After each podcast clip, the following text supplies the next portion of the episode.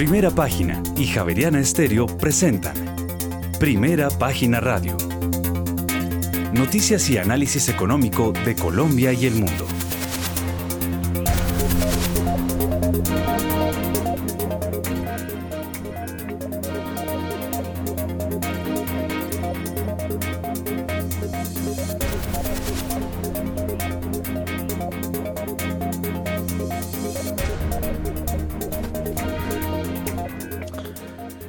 Muy buenos días, son las 6 de la mañana y 3 minutos. Les damos la bienvenida a una nueva emisión de Primera Página Radio. Hoy iniciamos semanas lunes 13 de febrero del año 2023. Tendremos todas las noticias y el análisis económico de Bogotá, Colombia y el mundo hasta pasadas las 8 de la mañana bajo la dirección de Héctor Mario Rodríguez y Héctor Hernández hoy presentamos. Todavía hay un espacio de cerca de 600 millones de dólares, esto para una colocación adicional de bonos globales colombianos en lo que queda de este 2023. En el próximo marco fiscal que se presentará en el mes de junio, se mantendrá necesariamente una participación clave de temas mineros y energéticos en las finanzas públicas, así se señaló desde la Dirección de Crédito Público. Y a noviembre de 2022 las utilidades del sistema financiero colombiano se desplomaron 63 3,4% frente al mismo periodo de 2021 llegaron a 19,02 billones de pesos. Y la calificadora Fitch Ratings eh, advirtió la afectación por la solvencia de empresas en Colombia por la incertidumbre en la política energética y además la falta de coordinación en mensajes por parte del gobierno. Y el Ministerio de Minas y Energía colocó un requisito de garantía de oferta por 2 millones de dólares, esto para la construcción de la regasificadora del Pacífico. Y 6,53% bajo la producción de crudo de la Noruega Interoil, en realidad de argentinos, en Colombia en enero por fallas en equipos y problemas operativos. Y Moody's redujo la perspectiva de estable a negativa para el Banco de Crédito del Perú y el Banco BBVA Perú por inestabilidad política y social. Tendremos estas y otras noticias hoy en primera página radio. Son las 6 de la mañana y 5 minutos. Héctor Mario Rodríguez, muy buenos días y feliz inicio de semana. Feliz inicio de semana, don Juan Sebastián. Además, feliz Día Mundial de la Radio. Hoy es el Día Mundial de la Radio eh, y eso hay que destacarlo, la que llega a todos los rincones. Bueno, don Juan Sebastián, tenemos como siempre un paquetaco gigante de noticias. Eh, Wall Street venía en rojito, en rosadito, y ahora está en verde oliva, empieza a mejorar la perspectiva, el petróleo sí está maluquito en rojo, eh, tenemos muchas circunstancias en los mercados mundiales, todas las miradas se las roba el IPC de Estados Unidos mañana, cambio de pronto en el Banco de Japón también, muchas expectativas y en Colombia, mm, pues por ejemplo, hechos como el descubierto por eh, Néstor Humberto Martínez en el plan de desarrollo. El gobierno se va a tomar el control de las cámaras de comercio. Ojo con esa situación, bien metidito por ahí. Por ahora veo aquí 0,07%, 0.07% el Dow eh, en rojo todavía, pero los demás ya están en verdecito oliva, como les digo, en Wall Street. Y la gran polémica, la suspensión, nada menos que el comandante de la Sociedad de Activos Especiales, todo lo que ha pasado, porque eso era la antigua Dirección Nacional de Estupefacientes y ahora lo suspenden porque se atrevió a tocar a los señores de Barranquilla, la AAA, al señor William Vélez, a los DAES, que son los verdaderos dueños de la AAA, se las había regalado el gobierno anterior, como reveló Héctor Hernández en su momento, pero Ahí está la procuradora. Ahora lo suspende porque se atrevió a suspender la entrega de las acciones y pararle o ponerle el tate quieto a la AAA. Recuerden al señor Daes, José Manuel, ¿qué? Juan Manuel. Bueno, Yuyo, el único CEO de una compañía en Nasdaq con alias eh, delincuencial, ¿no? ¿Qué tal esa? Bueno, pues Yuyo Daes estuvo con el máximo jefe de la AAA, el español que en ese momento comandaba la AAA, visitándolo en España cuando él estaba ya subyúdice. Pues así está la circunstancia, los verdaderos dueños que están detrás de este asunto, porque la realidad es que Tecnoglass y los DAES siguen estando detrás de la AAA. Dijeron que habían devuelto las acciones. Ah, ah, en papeles y documentos aparecen ellos todavía como accionistas, lo mismo que don William Vélez, la mano derecha de negocios de el expresidente Álvaro Uribe. Pues esa circunstancia va a ser mucha polémica esta semana, la suspensión y todo lo que se va a conocer más sobre esta circunstancia, don Juan Sebastián. Sí, señor, pues en Colombia ya tenemos las 6 de la mañana y 9 minutos y entre tanto entonces aprovechamos y le damos una mirada al panorama internacional porque los mercados se encuentran muy pendientes de las referencias macro por su impacto en las políticas monetarias de los bancos centrales y de los resultados empresariales. Mañana podría confirmarse la nominación de Kazuo Ueda para sustituir a Haruhiko Kuroda al frente del Banco Central de Japón el próximo mes de abril, pero sin duda el dato más importante en el conjunto de las semanas de la publicación de mañana de los datos de inflación de enero en Estados Unidos y se espera cierta moderación en el índice de precios al consumidor general y subyacente, aunque según analistas no se descarta que pueda sorprender negativamente dados los últimos datos conocidos sobre el precio de los vehículos de segunda mano. Se espera entonces que la cifra anual muestre una mayor disminución de la inflación en enero, pero si se mantiene relativamente alta podría invitar a más aumentos de las tasas eh, de interés por parte de la Reserva Federal. La Comisión Europea tiene previsto publicar las previsiones económicas trimestrales para la zona euro el próximo miércoles. La economía de Europa ha demostrado ser más eh, resistente de lo que se temía frente a la guerra de Rusia en Ucrania y se espera que el Producto Interno Bruto revisado de la zona euro de mañana confirme un crecimiento trimestral del 0,1% en el último trimestre de 2022. Esto podría proporcionar al Banco Central Europeo espacio para continuar aumentando las tasas de interés en su batalla contra la inflación, algo que Isabel Schnabel, miembro de la Junta del Banco Central Europeo, mencionó a finales de la semana pasada. El Banco Central Europeo aún debe aumentar significativamente las tasas de interés, ya que la desinflación general aún no ha comenzado, incluso si el crecimiento general de los precios ha disminuido rápidamente, señaló el viernes. En los futuros de Wall Street, Héctor Mario, el Dow Jones se deja 0,12%, el Standard Poor's 500 recorta 0,16% y finalmente el Nasdaq 100 cede 0,12%. Así es, don Juan Sebastián. Pues a esta hora ya tenemos a nuestra primera analista invitada. Catalina Tobón es actualmente la gerente de estrategias e investigaciones económicas de Scandia, economista de la Universidad Javeriana con especialización en finanzas del CESA. Catalina, bienvenida como siempre a Primera Página Radio. Buenos días, Héctor Mario. Buenos días a los oyentes a la mesa de trabajo. ¿Cómo están? Pues aquí viendo objetos voladores no identificados, el cuarto en Estados Unidos, derribado en el Yukon entre Estados Unidos y Alaska, pues eh, obviamente que no son los famosos ovnis, sino incluso tratan de cambiarle por aquí en las noticias objeto volante no identificado, porque a pesar de que China dice que se trata de globos aerostáticos eh, y meteorológicos. Lo cierto es que eh, hay circunstancias que advierten que tienen sistemas de espionaje. Catalina, bienvenida a Primera Página Radio. Pues gracias, Héctor Mario. Pues definitivamente esta semana, eh, pues vamos a seguir pues muy atentos a el a los datos sobre pues, política monetaria y evolución de la inflación. Yo creo que, pues, digamos que empezamos el mes em, con esas circunstancias como muy expectantes, eh, porque estamos en una situación donde la economía está relativamente defensiva, resiliente. Los datos de empleo en Estados Unidos siguen saliendo relativamente bien, los PMIs pues han mejorado.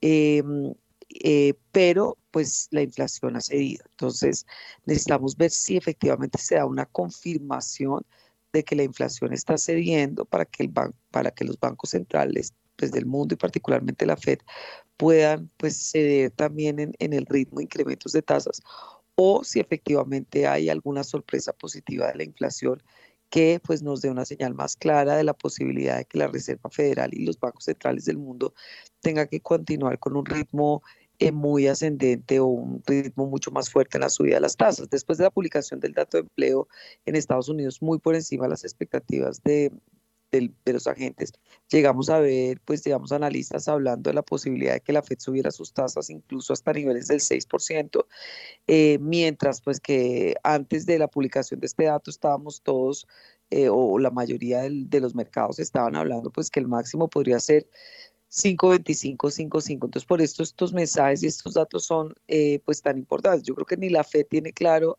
cuál va a ser su tasa terminal, pero lo cierto es que eh, pues eh, digamos que los agentes están montados en un, en un trade de que este año la inflación converge y que las tasas pues se mantienen estables la gran mayoría del año. Si eso no pasa, pues vamos a tener una volatilidad similar y un comportamiento de los mercados similar al que tuvimos el año anterior, que pues básicamente fue una caída muy fuerte de la renta variable y una desvalorización también muy fuerte de la renta fija. Este año la expectativa era pues como las, la inflación se va a mantener estable, las tasas van a caer, o bueno, la inflación va a caer y las tasas se van a mantener relativamente estables, pues esto es un trade muy ganador para la renta fija y obviamente en un entorno donde la, donde la economía no entre en una recesión profunda, pues también las acciones pueden recuperar. Por el momento estamos en un, en un entorno de, incertidumbre, pero esta semana los mensajes que nos dé la Reserva, pues los bancos centrales del mundo entero, sumado a ese dato de inflación, pues nos van a, a abrir un poquito el panorama para ver si efectivamente la inflación está cediendo y los bancos centrales y particularmente la Fed pueden parar más cerca al 5,25 o al 5,5 que al 6%.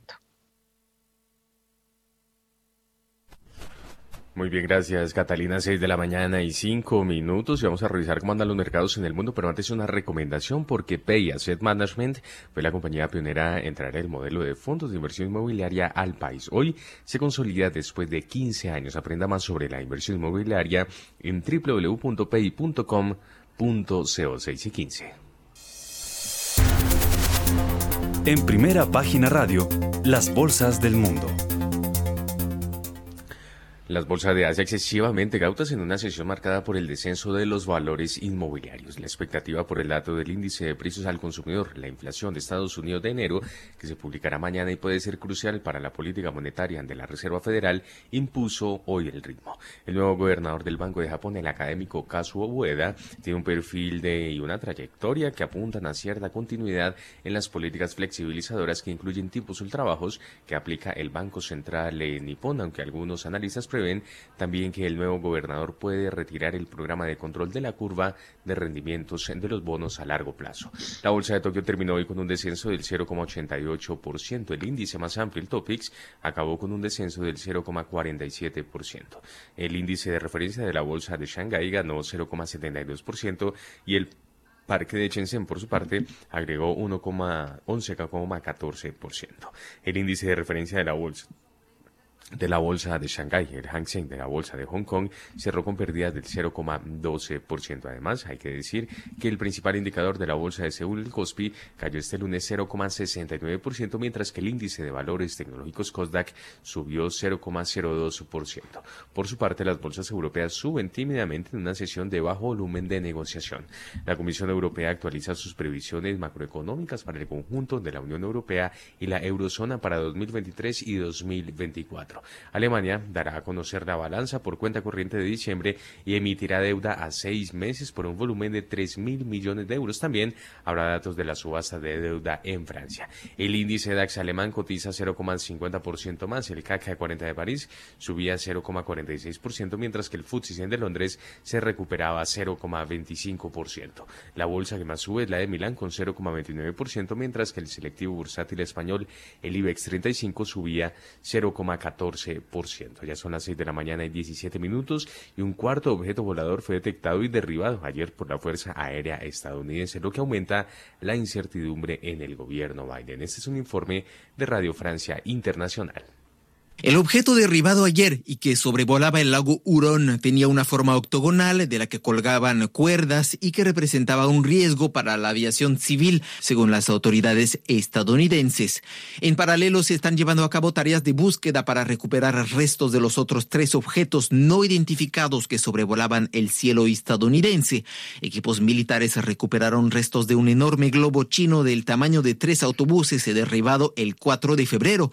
China insistió en que el globo realizaba investigaciones meteorológicas. Se están buscando también los restos del segundo objeto volador derribado en la frontera con Canadá, así como un tercer objeto aerotransportado cilíndrico y más pequeño que el primer globo. Ante las especulaciones sobre estos ovnis, el republicano Michael McCall, presidente de la Comisión de Asuntos Exteriores en la Cámara de Representantes, sospecha por su parte intenciones bélicas de parte de China. Cuando veo las zonas que sobre regularon estos objetos es una clara provocación para obtener datos sobre los tres sitios nucleares de nuestro país. Están estudiando nuestras capacidades en caso de un posible conflicto con Taiwán. Un portavoz de la diplomacia china, Wang Wenbin, declaró hoy que globos estadounidenses han sobrevolado China también más de 10 veces sin autorización alguna en los últimos 12 meses.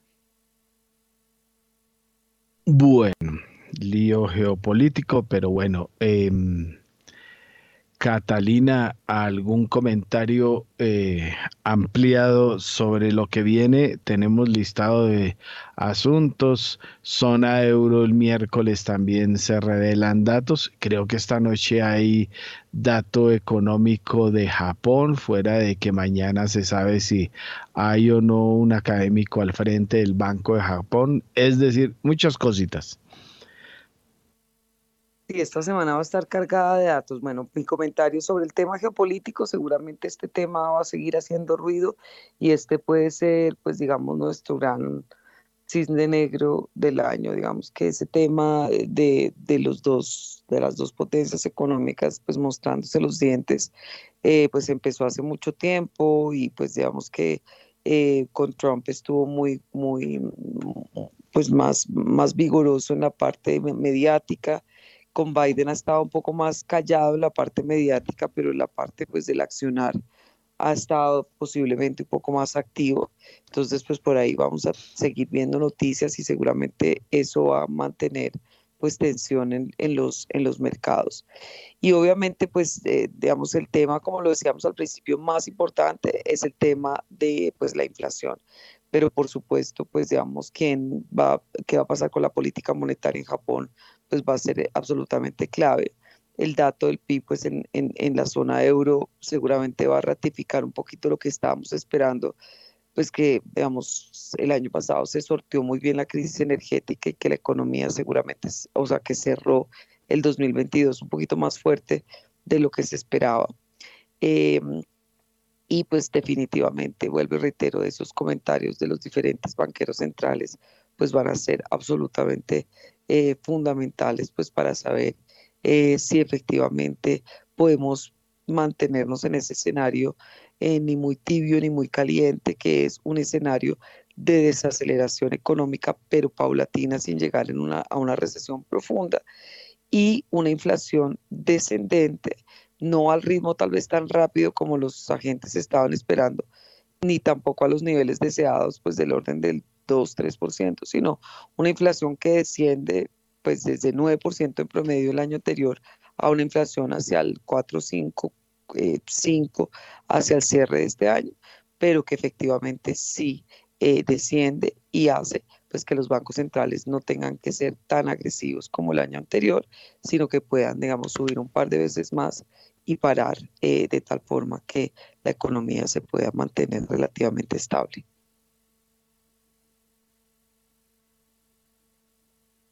Gracias, Catalina. Son las 6 de la mañana y 22 eh, minutos. Y antes de revisar cómo andan los mercados en América Latina, una recomendación porque estos son algunos datos de por qué BYD hoy es la marca de vehículos número uno en movilidad sostenible en Colombia, según cifras del RUND 2021-2022. Desde 2020, BYD ha lanzado 21 modelos de vehículos 100% eléctricos e híbridos enchufables. Hoy, BYD tiene el 34% del market share en el segmento de mercado relevante. BYD ofrece más de 11.558 unidades en repuestos. BYD tiene siete vitrinas en Colombia con 16 estaciones de carga propias y 14 electrolineras públicas. BYD marca número uno en movilidad sostenible con 1.285 unidades vendidas en Colombia entre eléctricos e híbridos enchufables. 6 y 23. Las bolsas latinoamericanas en primera página radio. Wall Street cerró el pasado viernes en territorio mixto y su principal indicador, el Dow Jones, subió 0,50% a medida que los inversores analizan una nueva tanda de resultados empresariales y los posibles siguientes pasos de la Reserva Federal de Estados Unidos. El Standard Poor's 500 sumó 0,22%, mientras que el Nasdaq 100 perdió algo más del 0,61%. En la región, el índice Standard Poor's Merval de la Bolsa de Comercio de Buenos Aires cerró con un alza del 0,66%. El índice Bovespa de la Bolsa de Valores de Sao Paulo subió 0,07%. El índice de precios y cotizaciones de la Bolsa Mexicana de Valores perdió 0,19%, mientras que el índice MSCI Colcap de la Bolsa de Valores de Colombia subió tan solo 0,02%. El índice IPSA de la Bolsa de Santiago de Chile ganó 0,66% y antes de revisar las referencias de esta semana, hay que decir que el índice general de la Bolsa de Valores de Lima cayó 2,70%, 6 y 24. En primera página radio, las claves de la jornada. 6 de la mañana y 24 minutos y arrancamos en Estados Unidos porque los inversores estarán muy pendientes de las cifras del índice de precios al consumidor que se publicarán este martes en busca de indicios de que la inflación en Estados Unidos sigue moderándose después de que los recientes y sólidos datos de empleo hicieran que los mercados eh, recalibraran las expectativas sobre el nivel al que la Reserva Federal podría tener que subir los tipos de interés este año.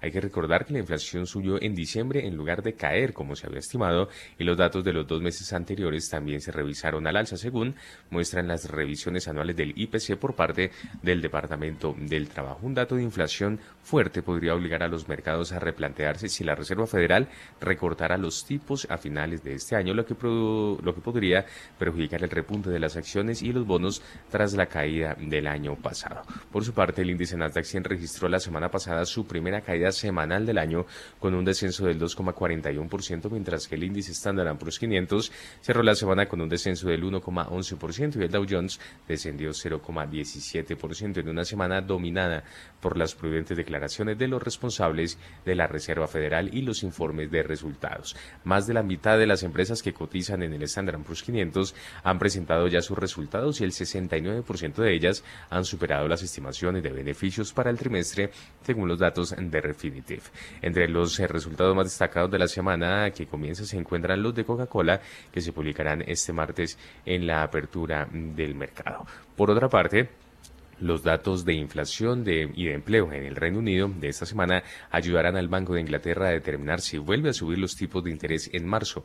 El Banco Central ha señalado que la subida de tipos de 50 puntos básicos de febrero podría haber sido la última de su actual ciclo de ajustes, pero todo apunta a que el informe de inflación de enero, que se publicará el próximo miércoles, mostrará que la subida de los precios sigue siendo de dos mm, dígitos. Por su parte, el, el gobierno japonés nombrará oficialmente este martes a un candidato inesperado para sustituir a Haruhiko Kuroda, cuya década como gobernador del Banco de Japón terminará pronto. En un principio, el yen ganó posiciones tras conocerse el viernes que Kazuo Ueda, un académico de 71 años y antiguo miembro del Comité de Política Monetaria del Banco de Japón, sería el candidato, pero la divisa se dio por parte de sus ganancias cuando expresó su apoyo a la postura actual del Banco Central. Si el Banco de Japón ajusta su política monetaria, cuándo y cómo, es una de las principales cuestiones a las que se enfrentan los mercados de todo el mundo durante este año. Los observadores del Banco Central de Japón sospechan de su ultra relajada política monetaria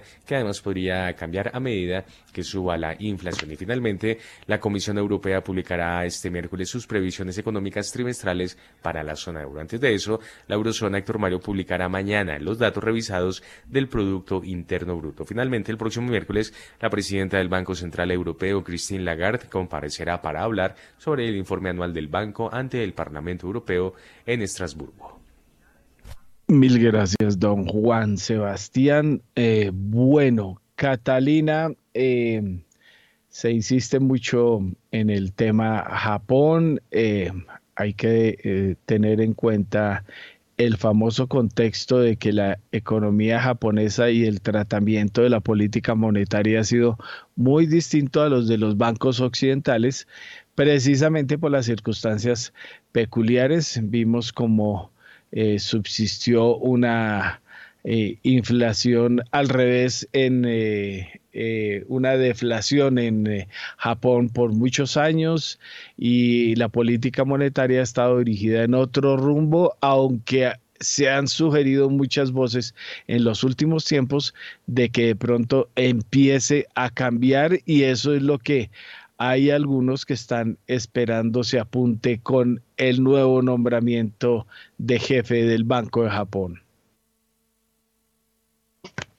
Sí, efectivamente, también digamos que esta, esta dinámica se vio reflejada pues el año pasado en una debilidad importante del yen eh, y este año pues el yen digamos que ha, digamos que ha revertido un poco su, su debilidad y la expectativa es que eventualmente ante un cambio ya de, de, pues de jefe de la política monetaria pues sí pudiéramos ver también algo de incrementos de tasas eh, que podría pues soportar una mayor, un mayor dinamismo pues también del yen eh, y efectivamente eh, pues digamos controlar un poquito esa, esa dinámica o esa expectativa de crecimiento que se tenía para, para este año. Sin embargo, pues uno, uno sigue viendo que en términos generales los activos japoneses siguen siendo pues bastante resilientes, el comportamiento de la de la bolsa de Japón, pues eh, se mantiene, pues digamos, en niveles bastante adecuados. Eh, particularmente, pues el año pasado fue un año magnífico para, para los activos japoneses. Eh, este año, pues digamos, vemos, digamos, un tono un poco más, más cauto, pero igual con cierta sostenibilidad. y pues digamos que lo más probable es que pues el, el digamos, el sucesor de, del Banco Central de Japón, pues finalmente tampoco cambie de forma tan, tan, tan dramática. El, que pues todo el mundo le está apuntando es a acaso UOEDA eh, y pues definitivamente aquí em, esperaríamos pues que haya algo de incrementos, pero tampoco de una forma pues tan agresiva, un cambio tan radical eh, frente a lo que se hizo pues en, en, bajo los lineamientos de política monetaria anterior en un entorno donde Japón pues va a crecer a un menor ritmo y pues finalmente el mundo también debería crecer a un menor ritmo. Muy bien, Catalina, 6 de la mañana y 30 minutos. Y por otra parte, el petróleo cae por la preocupación de la demanda a medida que se acerca el movimiento decisivo de la Fed. Los precios del petróleo se debilitaron este lunes por las preocupaciones de que una perspectiva inflacionaria persistentemente alta podría hacer que la Reserva Federal de Estados Unidos continúe ajustando la política monetaria por más tiempo de lo esperado, lo que afectaría severamente el crecimiento en el mayor consumidor de crudo del mundo. En este momento, el petróleo de referencia Brent se cotiza 85 dólares con 75 centavos el barril, pierde 0,74% Héctor Mario, mientras que el WTI desciende 0,74% hasta ahora y se cotiza en 79 dólares con 13 centavos el barril. Así es, don Juan Sebastián, pues eh, hay que recordar que hoy eh, que están bastante rojitos los precios del petróleo, el viernes habían subido por el tema de Rusia, eh, que había anunciado una reducción de la producción eh, de unos eh, medio millón de barriles en represalia por las restricciones europeas. Em, pero ahora el asunto es que China no da luces sobre una mejora de la demanda aún. Todavía hay temas de la OPEP y qué pasa con las reducciones y también Creo que por allá por Kazajistán hay algunos líos, especialmente después del terremoto, eh, porque algún oleoducto tuvo inconvenientes. Em, bueno, Catalina le ha echado alguna mirada al petróleo, a la cruda realidad. Eh, la circunstancia está en que un día un dólar para arriba, otro día un dólar para abajo, pero no es que esté variando mucho.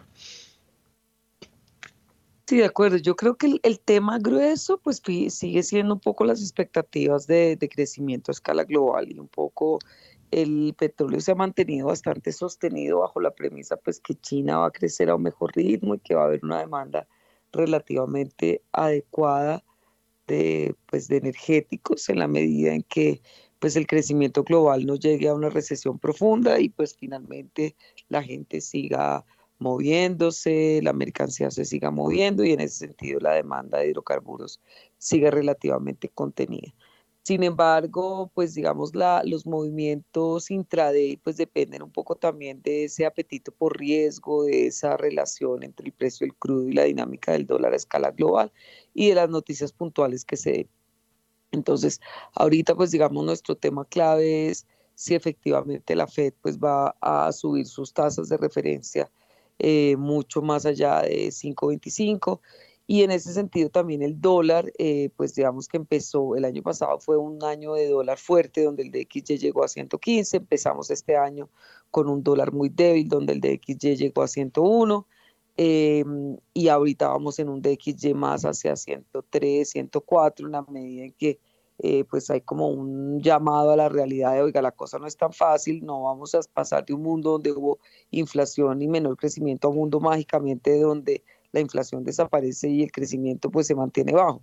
La inflación va a suavizarse pero a un ritmo más lento y el crecimiento va a estar bajo y tal vez no va a ser una recesión tan profunda, pero pues sí se va a desacelerar. Pero en esos reality checks pues los mercados reaccionan eh, pues de forma un poco más fuerte, pero mi sensación es que el petróleo ha estado estable, muy correlacionado también con esa dinámica del dólar, cuando el dólar pues se fortalece un poquito, el, petróleo también eh, cae una gotica.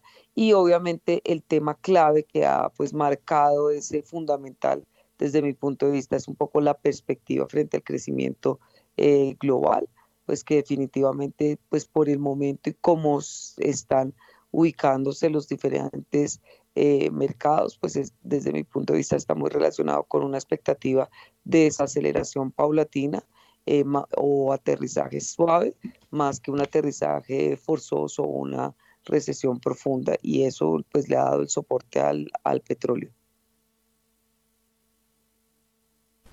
Muy bien, 6 de la mañana y 35 minutos. Gracias, Catalina. Ya está listo con nosotros Daniel Tamara, porque en principio, Daniel, eh, todavía hay espacio para una colocación adicional de bonos globales colombianos. ¿Cuál es la historia? Todavía hay una colocación de cerca de 600 millones de dólares para una colocación adicional de los bonos globales colombianos en lo que queda del 2023. Esto fue lo que dijo el director de Crédito Público, José Roberto Acosta.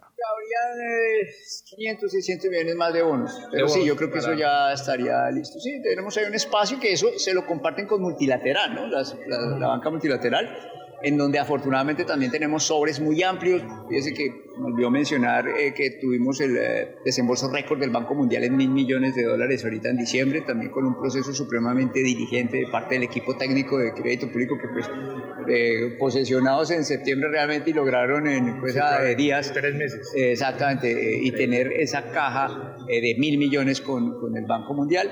Eh, entonces, afortunadamente, esos dos frentes, la multilateral que es bastante holgada y un mercado de capitales internacional con bolsa abierta en donde vimos un B2 cover tan favorable, por lo menos a crédito público y al país le debe dar mucha tranquilidad de que tenemos acceso para cualquier eh, necesidad en los mercados internacionales.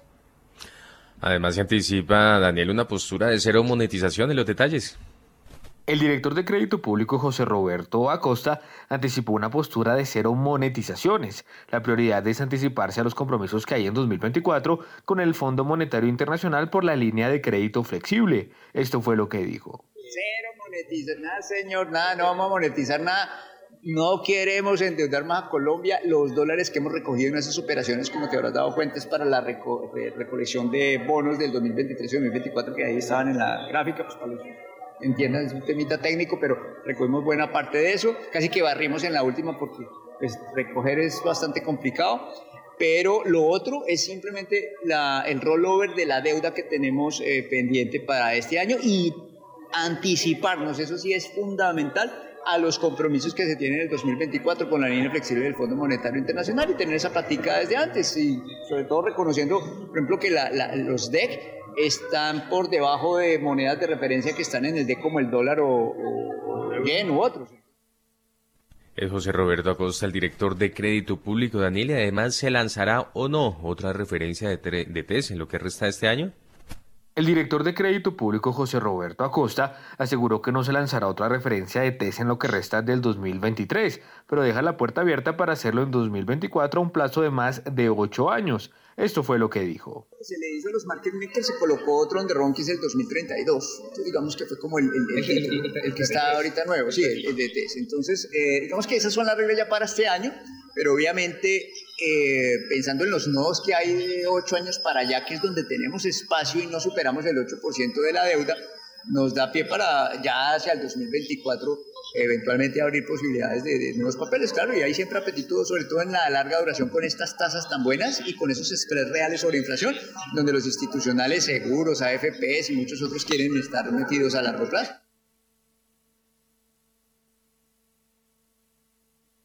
Listo. Listo, don Juan Sebastián, ya llevamos las tres. Sí, señor.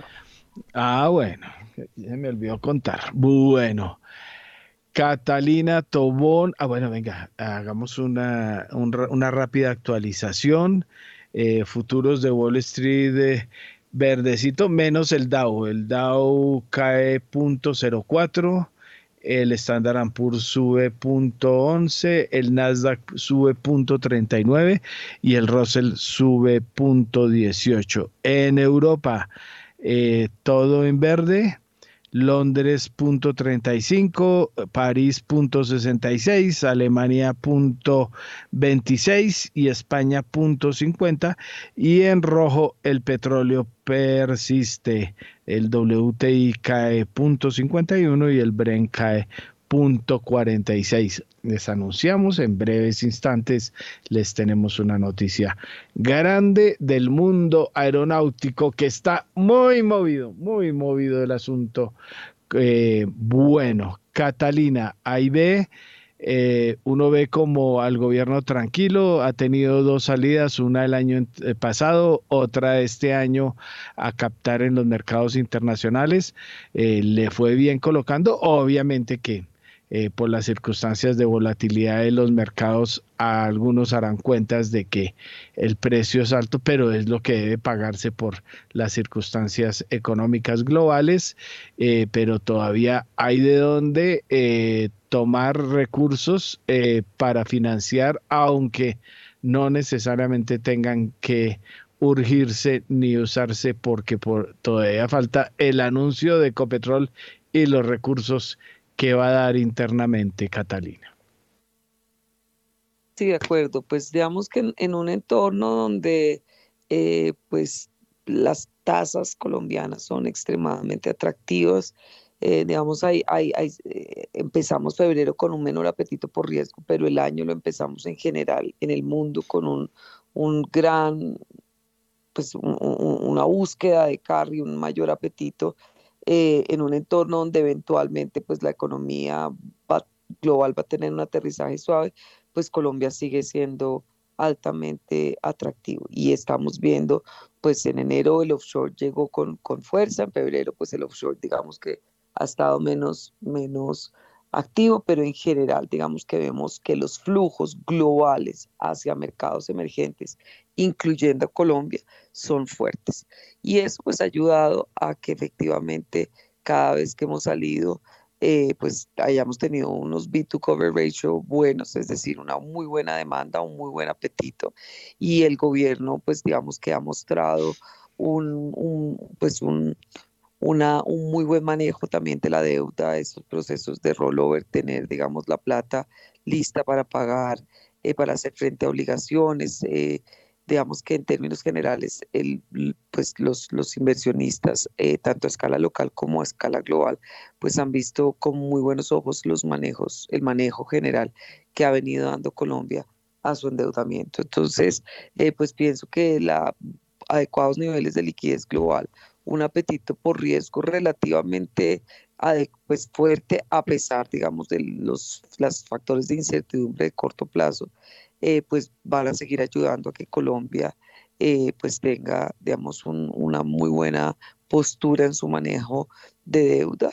Y pues evidentemente, digamos, el equipo técnico eh, pues lo ha venido haciendo bastante bien y esto pues de, de, cierta forma pues también se ve reflejado en unos credit default swap de Colombia que se han disminuido desde pues máximos el año pasado que para los de 10 años casi pues se acercan a 500 básicos a niveles mucho más cercanos pues a, lo que estamos viendo actualmente pues más eh, cercano a 350 o por debajo. Entonces eso es, un, es, es bueno, es una buena lectura y pues esperamos que, que definitivamente este, este manejo siga siendo tan bueno como lo ha sido hasta ahora. Mil gracias, Catalina. A las 6 y 43 minutos de la mañana ya tenemos en línea también a Daniel Castellanos García, el presidente de la Fundación Impacta creada para realizar economía, eh, consultoría económica y social, ex subgerente técnico de cifras y conceptos, economista de la Universidad de los Andes, con maestría y estudios de doctorado en economía de la Universidad de Londres, ex Banco de la República, ex Planeación Nacional, ex ICABI, ex BBVA. Bienvenido, Daniel, como siempre, a Primera Página Radio. Eh, muy buenos días, Héctor Mario. Muy buenos días a los compañeros de la mesa y a toda la audiencia. Bueno, gracias Daniel. Eh, primero, eh, ¿cómo ve el mundo? Muy englobado por lo de los globos, pero eh, tenemos eh, una semana muy pendiente solo del IPC de Estados Unidos, que va a marcar el rumbo futuro de la Reserva Federal, pero tenemos muchos datos más, muchas coyunturas. Y segundo, también su comentario de lo que acaba de oír sobre la economía colombiana y el financiamiento de el paquetaco de Hacienda. Bueno, pues con respecto a la economía colombiana, eh, perdón, a la economía mundial, como usted bien dice, Héctor Mario, el, em, el, tema crucial sigue siendo la mm, evolución de la inflación en Estados Unidos y la respuesta política monetaria que pueda haber. Em, mi percepción frente a eso es que es que el, el, periodo en el cual las tasas de interés en Estados Unidos eh, eran altas y se y forzaban, digamos, de alguna manera una reacción similar en la política monetaria de Colombia, está empezando a invertirse y eso, a mi modo de ver, es una de las explicaciones importantes del, de lo que ha sucedido con el dólar recientemente, que le permitió bajar de manera sustancial de los máximos eh, que se alcanzaron hace unos meses y que han permitido volver a, bajar al dólar a niveles de 4.600, 4.700. Eh, entonces, para mí el lío central eh, empieza a ser qué, tan grave va a ser la desaceleración o la, o la recesión eh, inducida, por, inducida por la lucha contra la inflación en el mundo, en Estados Unidos y en Europa. Y naturalmente, pues con efectos colaterales en Colombia. Eh, los efectos de lo que está sucediendo, pues son, son muy claros, con una inflación alta en Colombia, eh, em, la, las tasas de interés aquí también tienen o tendrán que mantenerse altas durante un tiempo mientras empiecen aquí a manifestarse de manera clara las, la, la, reducción de la inflación. Y, eso ha incrementado las tasas, eh, tanto de la deuda pública como las tasas de crédito en Colombia de manera sustancial. Em, entonces, con ese incremento de tasas, se ha vuelto realmente eh, pues, atractivo para el inversionista internacional em, comprar bonos de deuda pública colombiana. Y mm, en este momento yo pensaría que realmente las dificultades de financiación em, del déficit fiscal no provienen de la, de la digamos, de la oferta de financiación internacional, sino que, como se manifestó hace unos pocos días por parte del director de crédito público, provendrían probablemente más de la oferta interna de recursos, es decir, de la deuda pública interna, no la externa.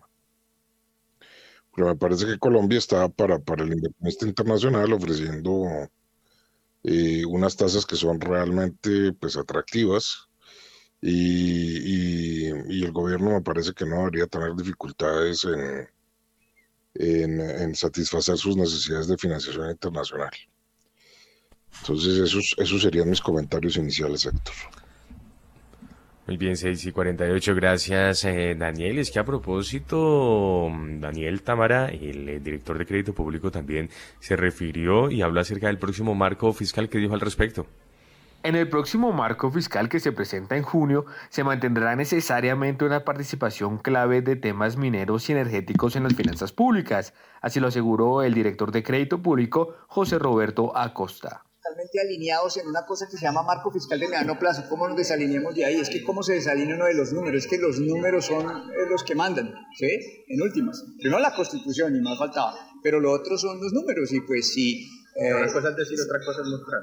Pues ya vendrá en junio el marco fiscal de mediano plazo en donde necesariamente se mantendrá una participación clave del tema minero y del tema energético. Es que no, no preveemos, o por lo menos que yo como director de crédito público tenga alguna novedad de algún ingreso extraordinario que les esté ocultando o que pues, no sé, o sea, pues, a menos que ustedes me digan que a veces son más informados que uno, ¿no? Director. Entonces es bajo esa realidad es que los hechos son tosudos, ¿sí? No, ¿Para que se enfrenta contra un muro? Ahora, es muy loable y en eso sí el Ministerio de Hacienda ha sido absolutamente empático que tenemos que cuadrar también unas finanzas públicas cada vez menos dependientes del monoproducto petrolero y de energías no renovables. Así como queremos emanciparnos de la deuda, pues también de una... Eh, venta casi que monocromática en materia de exportaciones, que es algo que hemos sufrido en los últimos 40 años. O sea, no hemos logrado, yo miro mis libros de economía hace 40 años y seguimos igual de concentrados. O sea, ¿se acuerdan de esa canción de Café y Petróleo? de Ana y Jaime. Estamos igual, hermano. O sea, ¿qué? Estamos igualitico.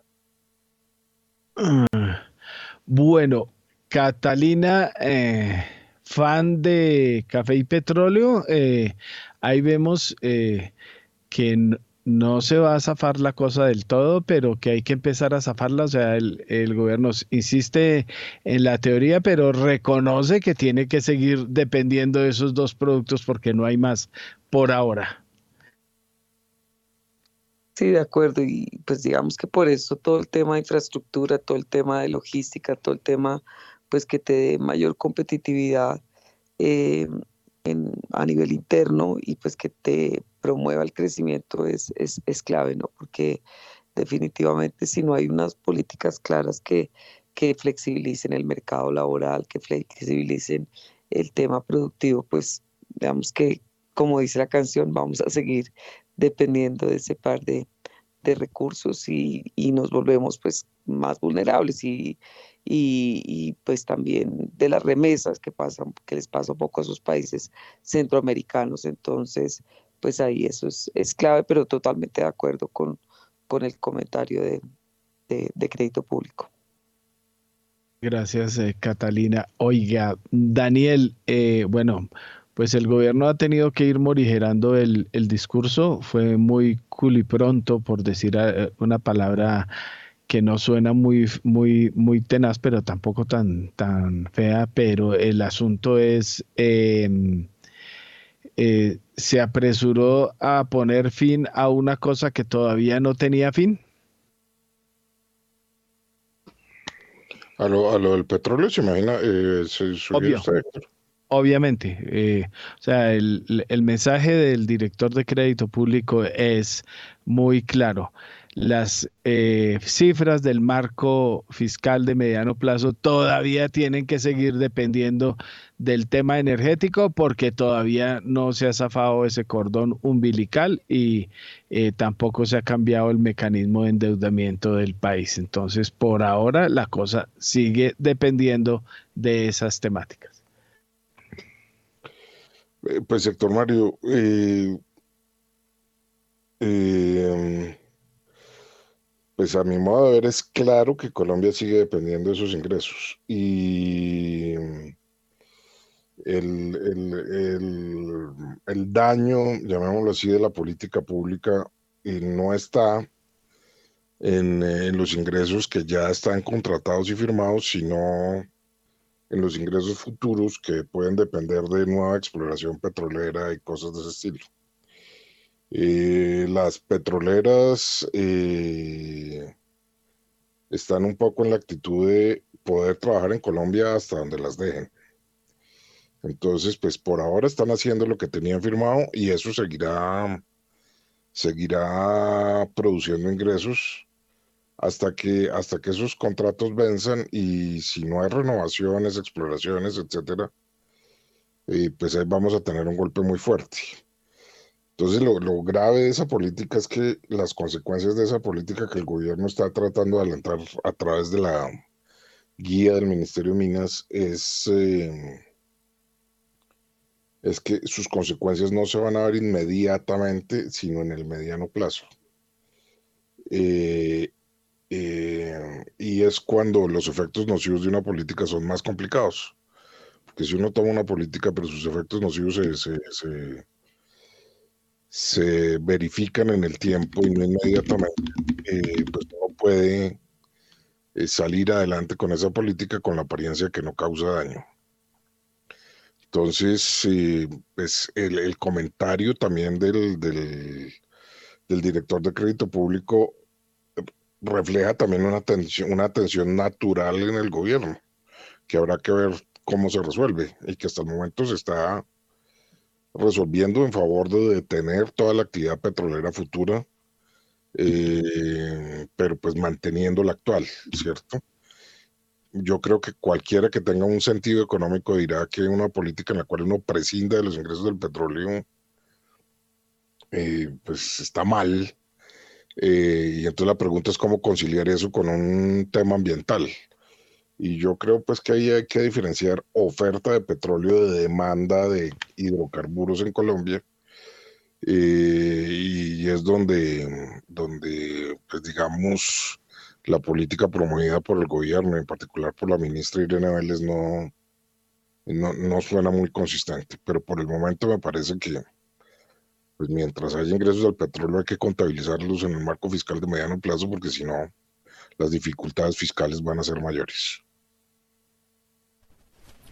Muy bien, gracias Daniel, 6 de la mañana y 55 minutos. Óigame Daniel, le cambiamos un poco de tema, pasamos eh, de lo macro al sistema financiero porque se dieron a conocer cifras que dan cuenta del comportamiento a noviembre del sistema financiero. ¿Cuáles son los números que usted tiene? A noviembre de 2022, las utilidades del sistema financiero colombiano se desplomaron 63,4% frente al mismo periodo de 2021 a 19 billones de pesos. Al décimo primer mes de 2021 el sector ganó cerca de 52 billones de pesos. Según cifras de la Superintendencia Financiera, los establecimientos de crédito alcanzaron resultados por cerca de 16 billones de pesos, impulsados principalmente por los ingresos por intereses. Los bancos reportaron utilidades acumuladas por cerca de 14 billones de pesos, las corporaciones financieras por poco más de 1,9 billones de pesos, las compañías de financiamiento por 500 mil millones de pesos y las cooperativas de carácter financiero por más de 81 mil millones de pesos pesos. Cabe destacar en este caso que las utilidades de la industria aseguradora se situaron en cerca de 2,5 billones de pesos, seguidas por, los, por las instituciones más bien oficiales especiales con 2,4 billones de pesos, las sociedades fiduciarias con cerca de 458 mil millones de pesos, los proveedores de infraestructura con 332 mil millones de pesos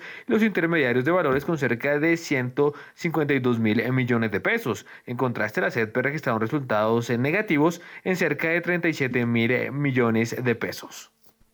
6 y 57, Daniel, esto fue a solo noviembre, pero en solo noviembre del año inmediatamente anterior, ¿cuál fue el comportamiento?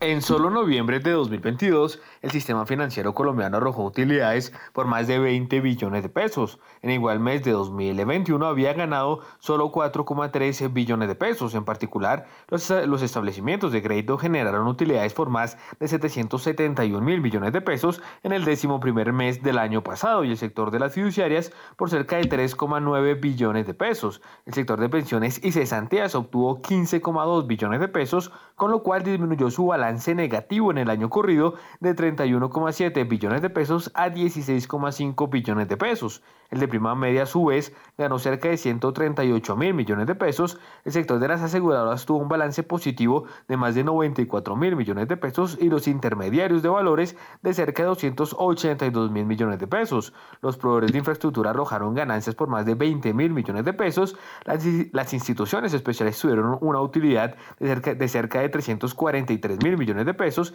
y las sociedades especializadas en depósitos y pagos perdieron cerca de 3.287 millones de pesos.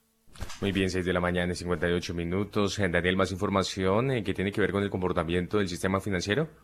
Las utilidades de los bancos en Colombia crecieron más de 19% anual a noviembre de 2022 a cerca de 14 billones de pesos. Bancolombia lideró el ranking de ganancias. Al cierre del primer mes de 2021, cabe recordar, estas entidades obtuvieron beneficios por cerca de 11,7 billones de pesos. Al término de ese año, asimismo, las ganancias de los bancos alcanzaron los cerca de 14 billones de pesos.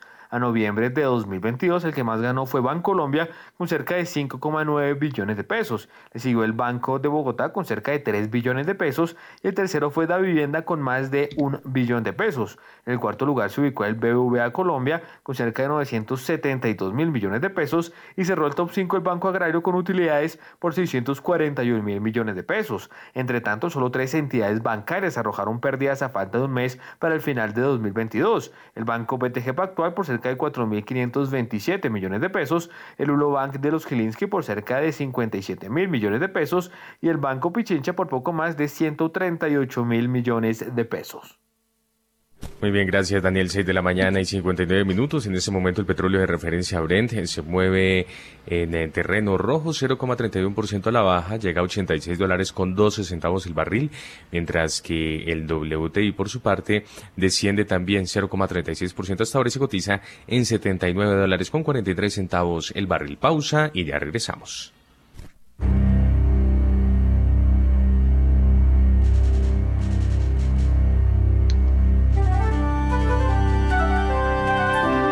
91.9 Javeriana Estéreo, Bogotá. HJKZ. Sin fronteras.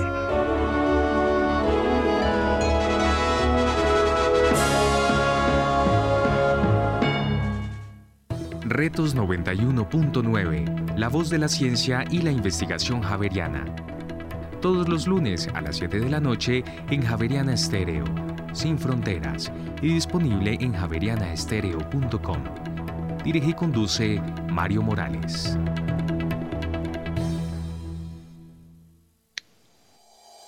En Acciones y Valores, nuestra prioridad es construir la mejor versión de su futuro financiero. Por ello, creamos soluciones para cada uno de sus objetivos. Descubra nuevas formas de ahorrar y simplifique todo desde el celular a través de inversiones digitales desde un peso genere rentabilidad y a la vez impacto positivo en el mundo con inversiones responsables. Construya su plan de inversión personalizado con asesoría exclusiva y especializada. Optimice el manejo de recursos de su empresa por medio de soluciones de tesorería.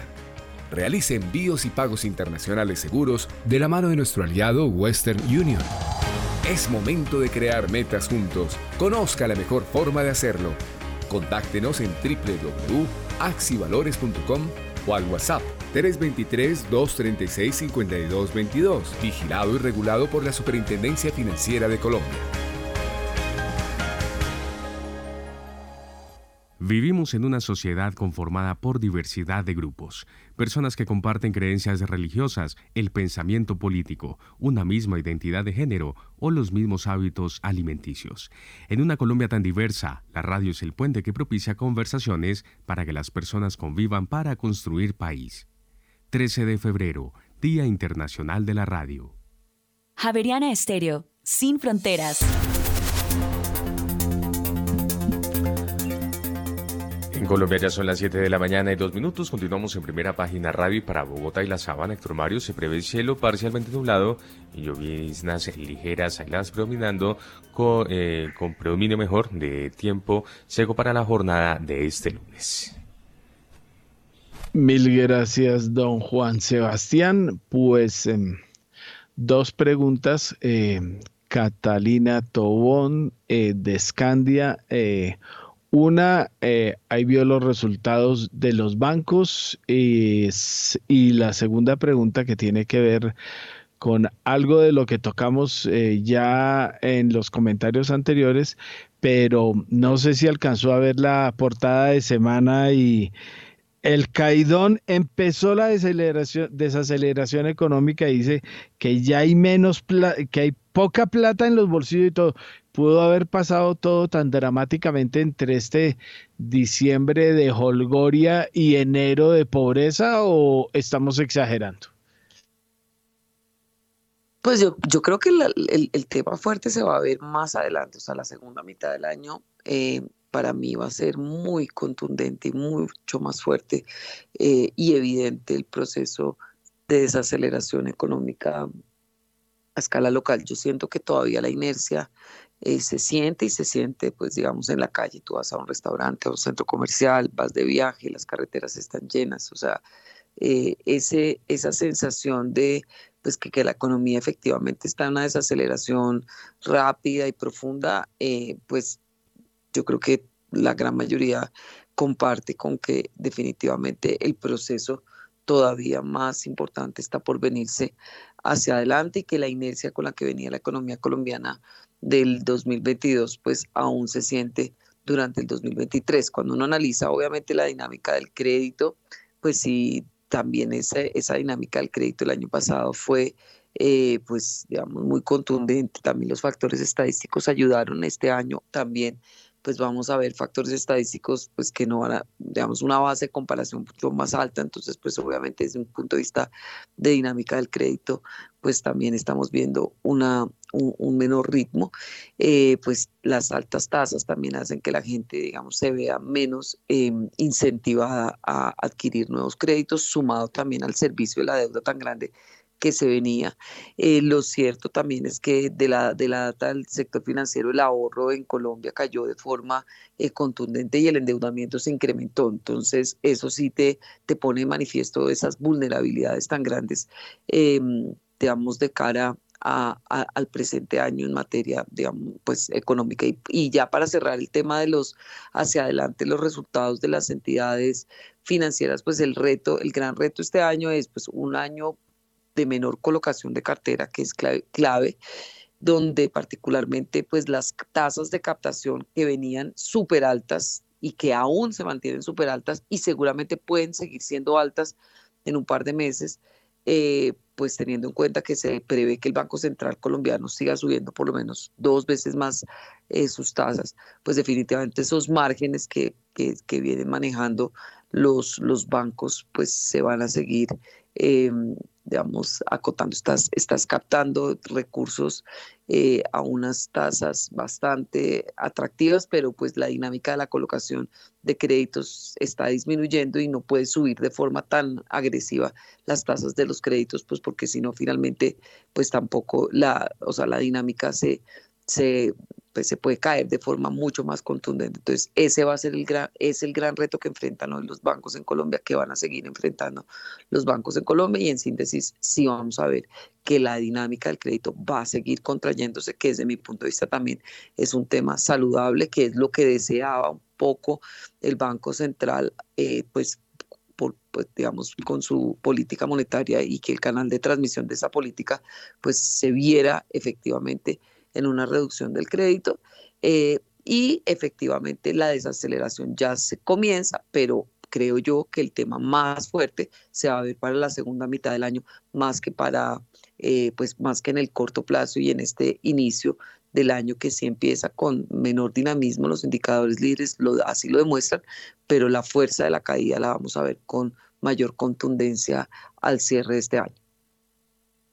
Gracias. Catalina. Bueno, eh, dos temas ahí, eh, don Daniel Castellanos, uno al que usted fue cercano, usted estuvo por Asobancaria. ¿Cómo pueden verse estas cifras eh, de los bancos mucho mejores a noviembre de las de este noviembre del 2022 frente a noviembre del 2021? Pero hay unos que están en verdecito y otros que ya están disminuyendo sus utilidades, especialmente los medianos. Eh, ¿Cómo ve la fortaleza del sistema financiero eh, que ha estado ocupado, obviamente, por eh, las captaciones a mayores niveles y préstamos que empezarán a reducirse progresivamente?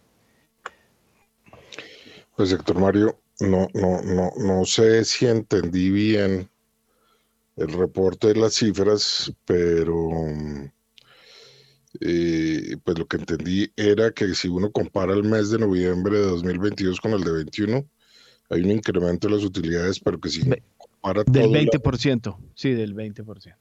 Pero que si uno compara todo el año carrido, hay una caída como el 60% de las utilidades. Así es pues ese, dato me parece escandaloso. Eh, y, pues es decir, no, cuando lo dije eso, eso no puede estar bien. Eh, pero si es venga, cierto. venga a ver, reviso, le leo otra vez, porque sí, puede haber una, eh, una un error en, la, en alguna de las lecturas, o en la anterior o en la mía. Dice: las utilidades de los bancos al cierre del decimoprimer eh, mes del 2022 aumentaron 19,06 o, o 20% anual. Con corte a noviembre, las ganancias de las entidades fueron 19.6 superiores a las presentadas en los 11 primeros meses del año anterior. Eh, venga a ver, ¿de dónde dice más abajo? La cuarta casilla, el sexto lugar, sí, no veo. No sé si fue en el sistema, eh, déjeme le verifico mejor porque sí, o sea, un 60% es una locura o no. Exactamente. Eso. Ya, venga a ver, le leo aquí más, eh, voy a leer libreto. Eh, para no decir barbaridades, más barbaridades, eh, le digo Fitch, utilidades de los bancos, 1906 anual a noviembre, 13.9. Em, al término del año alcanzaron 13.9. A noviembre el que más ganó tal, pero no, no dice cuál fue la comparación. Creo que donde sí está es utilidades. En cambio, dice sistema financiero. Entonces, estábamos hablando de solo bancos 1906, pero dice sí, el sistema financiero colombiano, utilidades cayeron 63.4, lo cual es una barbaridad, como usted lo dice. Pero bueno, entonces el mapa queda un poquito más claro. Sí, una cosa son solo los bancos y otra todo el sistema financiero. Ahí toca mirar cuáles fueron los de menor comportamiento. Me imagino que por los fondos ya voy a mirar cuáles fueron los comportamientos peores. Sí, pues uno se imaginaría que entonces ahí los que, debido a los aumentos de tasas, tiene que haber tenido un desempeño muy malo los, los fondos de pensiones o alguna cosa así. El caso es que estas cifras estarían mostrando eh, que los bancos siguen generando utilidades de manera saludable, eh, pero que hay un efecto grave en todo el sistema ya, ya complicado que no se ha transferido afortunadamente gracias a los bancos, eh, que gracias a Dios no se ha transferido a los bancos todavía. Yo creo que a finales del año 2022 el sistema bancario, no el sistema financiero en su conjunto, sino el sistema bancario seguía mostrando unos, eh, unos indicadores de solidez eh, bastante altos. No, no, no, no se preveían dificultades. Pero sí creo que la película se está enredando. Se está enredando de acuerdo con estas cifras, se está enredando ya para el conjunto del sistema financiero, no tanto para los bancos, y se va a enredar este año para los bancos o, por lo menos va a ser su vida más difícil, pues debido al hecho de que la dinámica de la cartera tiene que caer este año. Entonces, pues los bancos van a encontrar el reto de, cómo hacer utilidades sin prestar plata. Usualmente cuando eso ocurre, realmente hay un cambio en la composición del activo de los bancos. Los activos, los bancos se dirigen más hacer inversiones de tesorería y a, colocar menos cartera, pero, pero yo anticiparía que este va a ser un año de difícil gestión para el sistema bancario. Eh, porque como dice eh, como dice Catalina, eh, pues se va a enfrentar a una coyuntura de altas tasas de captación con muchas dificultades para, para hacer colocaciones a tasas, a tasas muy altas. Yo me imagino que muchos agentes van a estar tratando de recortar sus niveles de endeudamiento debido a las altas tasas de interés. Y, entonces va a ser muy difícil que la cartera crezca de manera sostenida. Entonces, eh, si, lo, si el sistema bancario todavía no ha mostrado eh, apretones debido a, la coyuntura, yo creo que en este año sí la gestión bancaria va a ser mucho más difícil.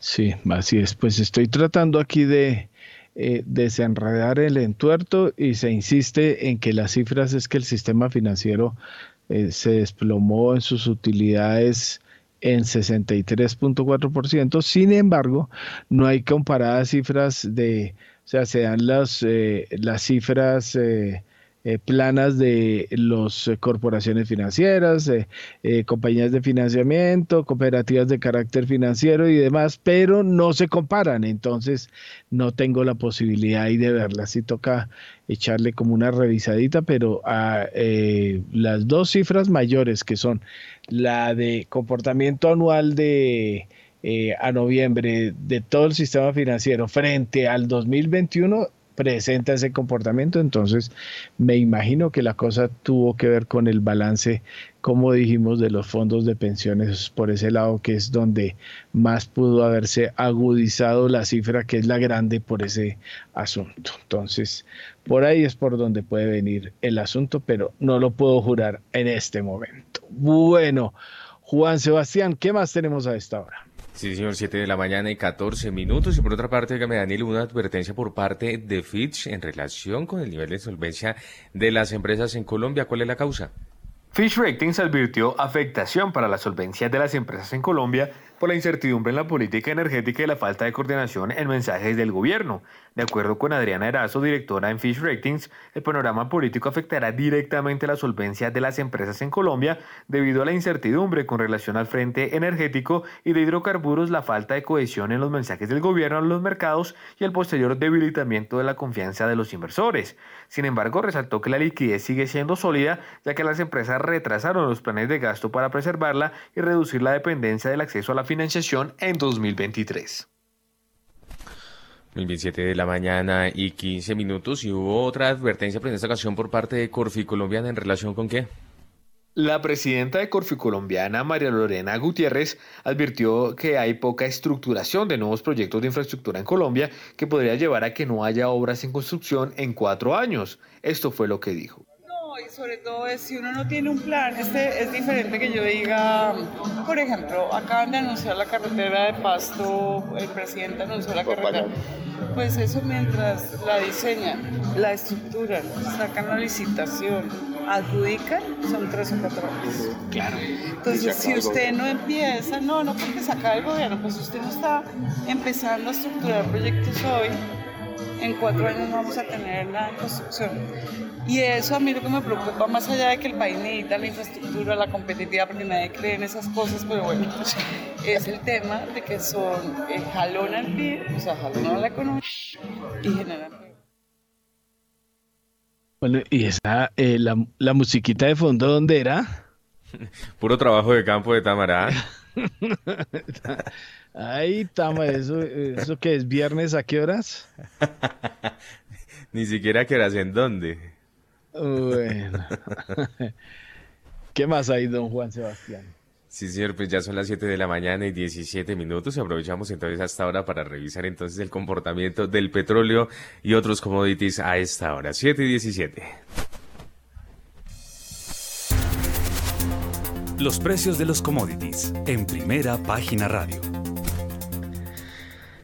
El petróleo de referencia Brent hasta ahora se cotiza en 86 dólares con 11 centavos. El barril pierde 0,32%, mientras que el WTI desciende 0,35% y se cotiza en 79 dólares con 44 centavos el barril. La onza de oro desciende 0,18%, llega a 1.871 dólares, mientras que la plata en rojo hasta ahora 0,39% a la baja y se cotiza en 21 dólares con 99 centavos. Además, la libra de azúcar desciende 1,34%, aún se mantiene tiene los 21 centavos de dólar, mientras que el café pierde 0,03% en este momento y se cotiza en un dólar con 74 centavos la libra. Bueno, Juan Sebastián, eh, miremos la noticia que acaba de salir de Cemex y sus escandalosas pérdidas. Hay que recordar que Cemex se va con la OPA desliste que viene. Sí, señor, es que fíjese que Cemex Latam Holdings aumentó su pérdida en un 562% en este 2022 y tuvo un balance negativo de 581 mil millones de pesos durante el ejercicio del año pasado. Este es un aumento significativo frente a los 87 eh, mil millones de pesos de pérdidas que tuvo en 2021. La compañía reportó sus resultados para el ejercicio de 2022 con un total de ventas de 3,46 billones millones eh, de pesos, representando un aumento del 17%. La utilidad bruta se redujo 1%, mm, pasando de 1.141 billones de pesos en 2021 a 1.129 billones de pesos durante 2022. La pérdida neta de la participación controladora durante el cuarto trimestre fue de 115 millones de dólares en comparación con una pérdida de 17 millones de dólares durante el mismo trimestre de 2021. Bueno, hay que recordar que viene OPA desliste, Cemex Matriz se va a llevar su Cemex para otra parte porque no ha tenido sino problemas. Bueno, em, Juan Sebastián, aprovechemos, echémosle una mirada a cómo le fue a la bolsa del cierre del viernes y las noticias principales que tengamos de ese sector.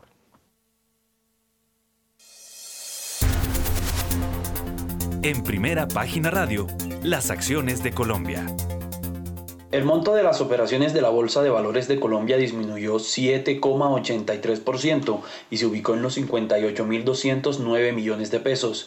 En la sesión anterior, el monto fue de 62.948 millones de pesos. El número de operaciones presentó una caída del 10,20%, pasando de 3.281 a 2.932. Las especies más negociadas fueron Ecopetrol con 26.922 millones de pesos, Grupo de Energía de Bogotá con 7.561 millones de pesos e Interconexión Eléctrica ISA con 5.510 millones de pesos. La acción que más cayó fue la de Terpel, un 4,59% a 8.010 pesos desde los 8.395 pesos, mientras que el título de Ecopetrol cerró a 2.629 pesos desde los 2.500, lo que representa un alza del 5,16%. El Colir finalizó con una caída del 0,54%. Por su parte, el MSCI Colcap presentó un alza del 0,02 puntos frente al cierre anterior. Gracias, eh, Romario Ortiz. Siete de la mañana y 21 minutos. Y en otro punto está listo Juan Carlos eh, Bernal, justamente porque hay información a esta hora, Juan Carlos, que tiene que ver con Fitch Ratings. ¿De qué se trata? Fitch Ratings subió la calificación nacional de la hipotecaria compañía de financiamiento a AAA desde AA más con perspectiva estable. El aumento en esta calificación refleja la percepción de Fitch respecto al rol fundamental del negocio hipotecario dentro de las operaciones de su accionista de última instancia, Grupo ASA SA, además de la integración completa de las operaciones del negocio hipotecario de Centroamérica y Colombia. Al mismo tiempo, afirmó la calificación nacional de corto plazo en F1 positivo y eh, dice que podrían haber cambios negativos en las calificaciones de esta empresa eh, si se reflejaran cualquier modificación del perfil de riesgo de su accionista o la evaluación de Fitch sobre su capacidad o voluntad de proporcionar apoyo a, su filial. lo cual nos espera en un futuro previsible. Además dijo que pues no podrían haber movimientos positivos de calificación, dado que sus calificaciones de largo y corto plazo son las más altas en la escala nacional. Juan Carlos, ¿y cómo le fue al Banco de Crédito de Perú y al Banco BBVA Perú? Moody's redujo la perspectiva de estable a negativo para el Banco de Crédito de Perú, BSP, y el Banco BBVA Perú por inestabilidad política y social. Los dos bancos más grandes de este país mantuvieron su calificación crediticia. Sin embargo, sus perspectivas fueron alineadas con la perspectiva negativa de la calificación del gobierno peruano. Recordemos que esta perspectiva se ha reducido debido al estallido social que se produjo tras la salida y posterior encarcelamiento del presidente Pedro Castillo, así como la ascensión al poder de Dina Boluarte. Los constantes enfrentamientos entre opositores al nuevo gobierno y fuerzas de la ley han dejado decenas de muertos en el país, así como cierres de vías y reducción de la productividad de el país. Para el banco BBVA Perú, Moody's mantuvo su calificación de BAA1 en su depósito y BAA2 en su evaluación de crédito base, debido a su adecuada gestión de riesgos y su buena generación de ingresos como la segunda franquicia más grande de Perú en cuanto al tema bancario. En cuanto al Banco de Crédito de Perú, BCP, eh, también mantuvo las mismas calificaciones, pues reflejan eh, indicadores adecuados de riesgos activados por, eh, por políticas y apoyados por disciplinas de riesgo y la buena capacidad de generar ingresos gracias a su posición de liderazgo en este mercado. ¿Y qué información tiene usted acerca de los bonos pensionales? El depósito a término fijo DTF de los bonos pensionales emitidos antes del 31 de diciembre de 1998 será de 2,12% efectivo mensual. Para los bonos pensionales emitidos por traslados de afiliados al régimen de ahorro individual en posterioridad al 31 de diciembre de 1998 será del 2,04% efectivo mensual.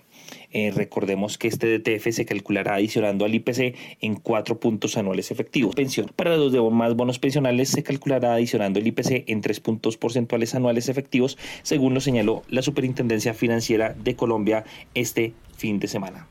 Más noticias hasta ahora, Juan Carlos.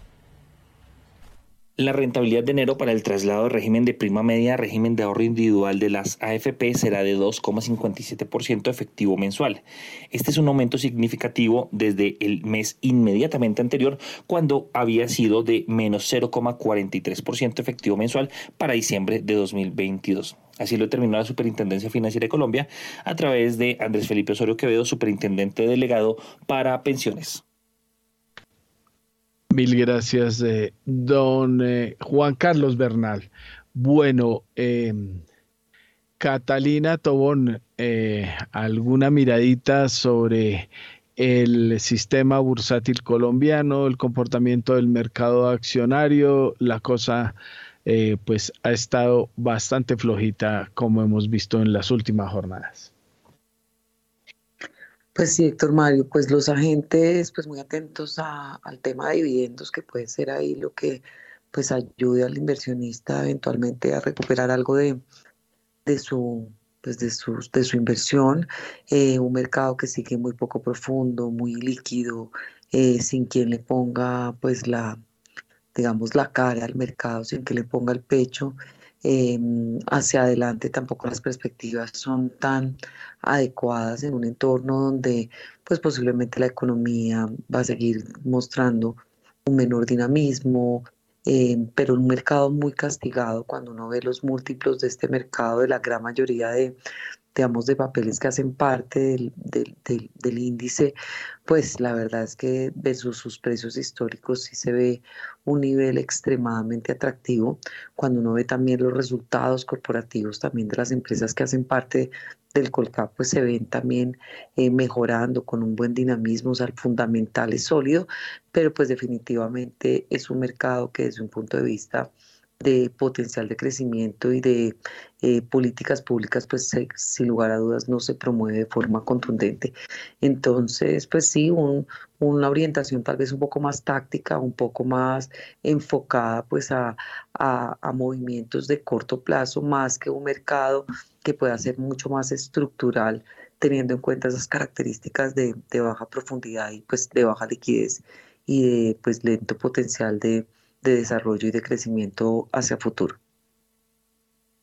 Mil gracias, Catalina. Eh, Daniel Castellanos, eh, bueno, el gobierno pasado pasó invicto en el, como muchas otras cosas, eh, en el tema de el mercado de capitales, mucha bulla, mucha cosa, nunca se hizo nada eh, y ahora pues creo que se está tratando de meter algo en el plan de desarrollo, pero nada del otro mundo y no se ve perspectiva que durante este gobierno vaya a haber incentivos para el mercado de valores. ¿Cómo está viendo la cosa?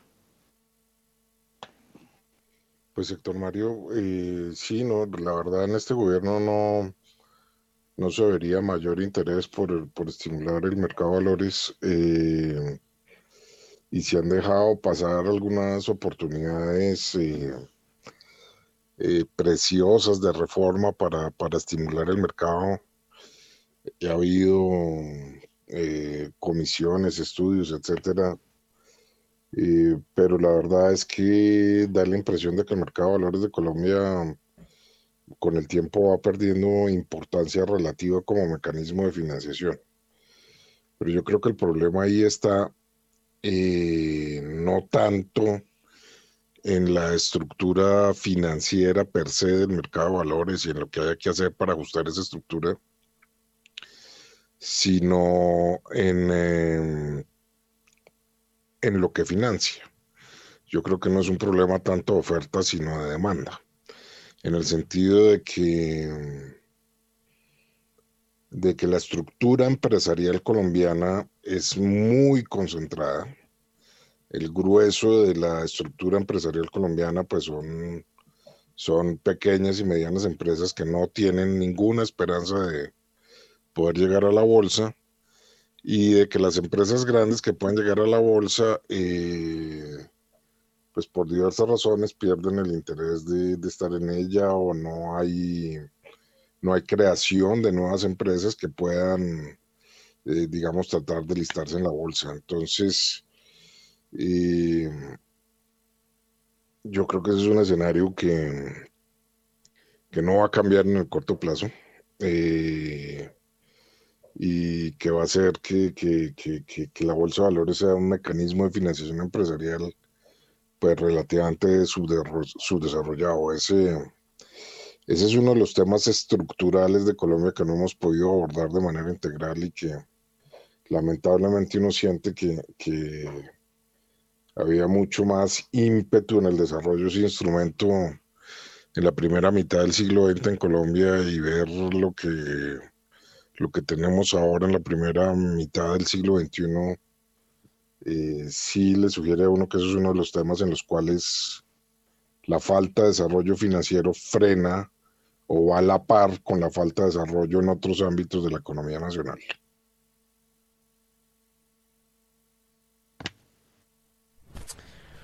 Muy bien, ya son las 7 de la mañana y 30 minutos. Gracias, Daniel. Oiga, ya está listo Rolando Lozano, quien tiene la noticia empresarial. Rolando. El Banco Contatar tendrá un capital suscrito de 123 mil millones de pesos y su sede principal será Pasto. Sin embargo, la nueva entidad debe esperar la licencia de la Superintendencia Financiera de Colombia. El banco tendrá como socios a firmas lideradas por Contatar Microfinanciera, que es un establecimiento que nació en 1991 y opera desde la capital nariñense. Además de Nariño, Contatar Microfinanciera tiene cobertura en Putumayo, Huila, Tolima, Cauca, Cundinamarca, Boyacá, Meta, Quintío, Risaralda y Valle del Cauca. Asimismo, se trata de una entidad con participación mixta sin ánimo de lucro y bajo el derecho privado. La entidad se enfoca en soluciones financieras para las zonas rurales, no obstante no participará como socia del nuevo banco. Muy bien, gracias eh, Rolando. Actualizamos eh, de nuevo comportamiento del petróleo que sigue a la baja con tendencia a la baja 0,03%, pierde el, de referencia Brent, 86 dólares con 36 centavos el barril. WTI por su parte, Héctor Mario, desciende 0,01%, llega a 79 dólares con 71 centavos el barril. En este momento ya están con nosotros Juan Carlos Bernal nuevamente y Daniel Támara. Bueno, em, vamos... Eh, eh, complementando la noticia acá de, del nuevo banco que existiría en Colombia, Banco Contactar, origen Pasto y detrás está el grupo Contactar que es encabezado por Paulo Emilio Rivas Ortiz. Es un empresario que ha estado metido en el mundo financiero desde hace muchos años, según lo que pudimos eh, encontrar, eh, él fue mm, gerente durante mucho tiempo de oficinas de mm, el Bancolombia, también estuvo en Conavi y estuvo en una de las filiales de Conavi en Ecuador, es decir, esta es su zona de influencia y actualmente maneja lo que se llama Contactar Microfinanciera, una compañía bastante grande en el sector para microempresarios y microclientes. Pues esa es la noticia, una de las revelaciones que hicimos eh, terminando la semana en primera página radio. Otra fue eh, lo que va a suceder en Bancomeva. Bancomeva cerrará el 10% de sus oficinas. Eh, tiene un eh, mecanismo, o no, tiene unas órdenes internas de ir eh, entregando oficinas. Eh, por ejemplo, hasta el 31 de marzo a su oficina en Suba, en el Andino hasta el 24 de marzo, cerrará una en Medellín en la calle 70, también otra en Turbo, en Cali dejará operar sedes en Zarzal, Pasarela, Terraplaza y en el eje cafetero no dispondrá más de la oficina en La Dorada. También interviene siete sedes por bajo rendimiento que serán eh, también eh, reducidas de tamaño en las próximas semanas. Todo esto tendrá que haber terminado para abril este, eh, digamos, que lo que nosotros llamamos liposucción de Bancomeva para fortalecer la entidad. Eso es lo que sabemos, hay que recordar eh, que Bancomeva es eh, controlada por la cooperativa médica famosa Comeva, que ya perdió su EPS, nada menos, también por múltiples circunstancias. Bueno, a esta hora tenemos eh, a Juan Carlos Bernal. Juan Carlos, su reporte sobre el tema que acaba de salir y es eh, los resultados de Cemex Latin Holdings. Buenos días, sector Mario. Eh, pues como usted lo acaba de decir, eh, Cemex Latin Holding tuvo una pérdida de 562% en este 2022. El balance negativo llegó hasta los 581 mil millones de pesos durante el año pasado. Esto pues es un aumento significativo frente a la pérdida de 2021 que fue de 87 mil millones de pesos. El año pasado, pues también recordemos, Cemex había presentado pérdidas en sus eh, registros. Eh, entre más datos que podemos darle a nuestros oyentes, está pues que las ventas sí aumentaron, pasaron de 2,95 billones de pesos en 2021 a 3,46 billones de pesos. Esto fue un aumento del 17%.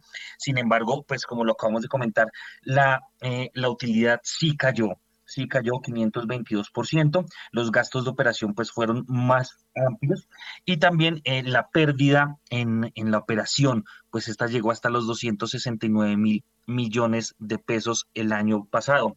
Eh, tenemos que eh, también contarle pues a nuestros oyentes que a pesar de que eh, Cemex Holding sigue creciendo, pues las pérdidas también van aumentando. Sus ventas aumentan, pero sus pérdidas también aumentan. Recordemos que ya está eh, en marcha la OPA de desliste. Desde este próximo 15 de febrero empezará la OPA de Cemex España por Cemex Latin Holding. Y, pues nada, se, se, deslistará de la bolsa de valores como está previsto. Cemex España pasaría a tener más o menos un 94% de participación en esta empresa, pues que hoy presentó estos resultados a pérdida. Mil gracias, don Juan Carlos Bernal. Siete y 36 minutos de la mañana. Tenemos también última hora con Daniel Támara. Salió el índice de confianza del consumidor de Fedesarrollo. Cuéntenos, Daniel.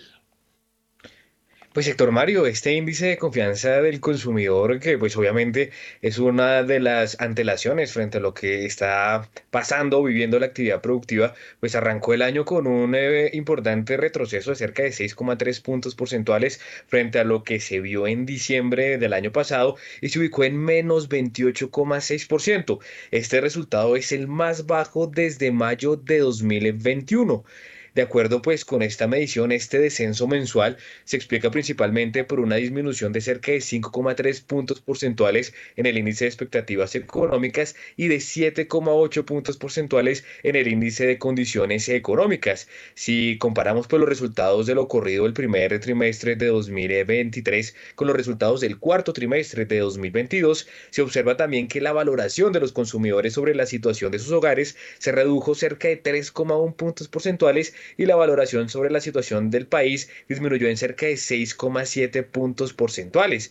Hay que tener en cuenta, Héctor Mario Oyentes, también que la confianza del consumidor disminuyó en todos los niveles socioeconómicos y ciudades analizadas en comparación con diciembre de 2022. Asimismo, la disposición a comprar vivienda, vehículo y bienes eh, muebles y electrodomésticos también disminuyó frente al mes de diciembre, Héctor Mario. Recordemos pues que estos indicadores son eh, indicadores de actividad, o más bien son indicadores tempranos de la actividad productiva en Colombia, que como se ha visto también por los eh, recientes datos como el no-cast y también como, como las ventas de vehículos, pues muestra una desaceleración de la actividad productiva en Colombia.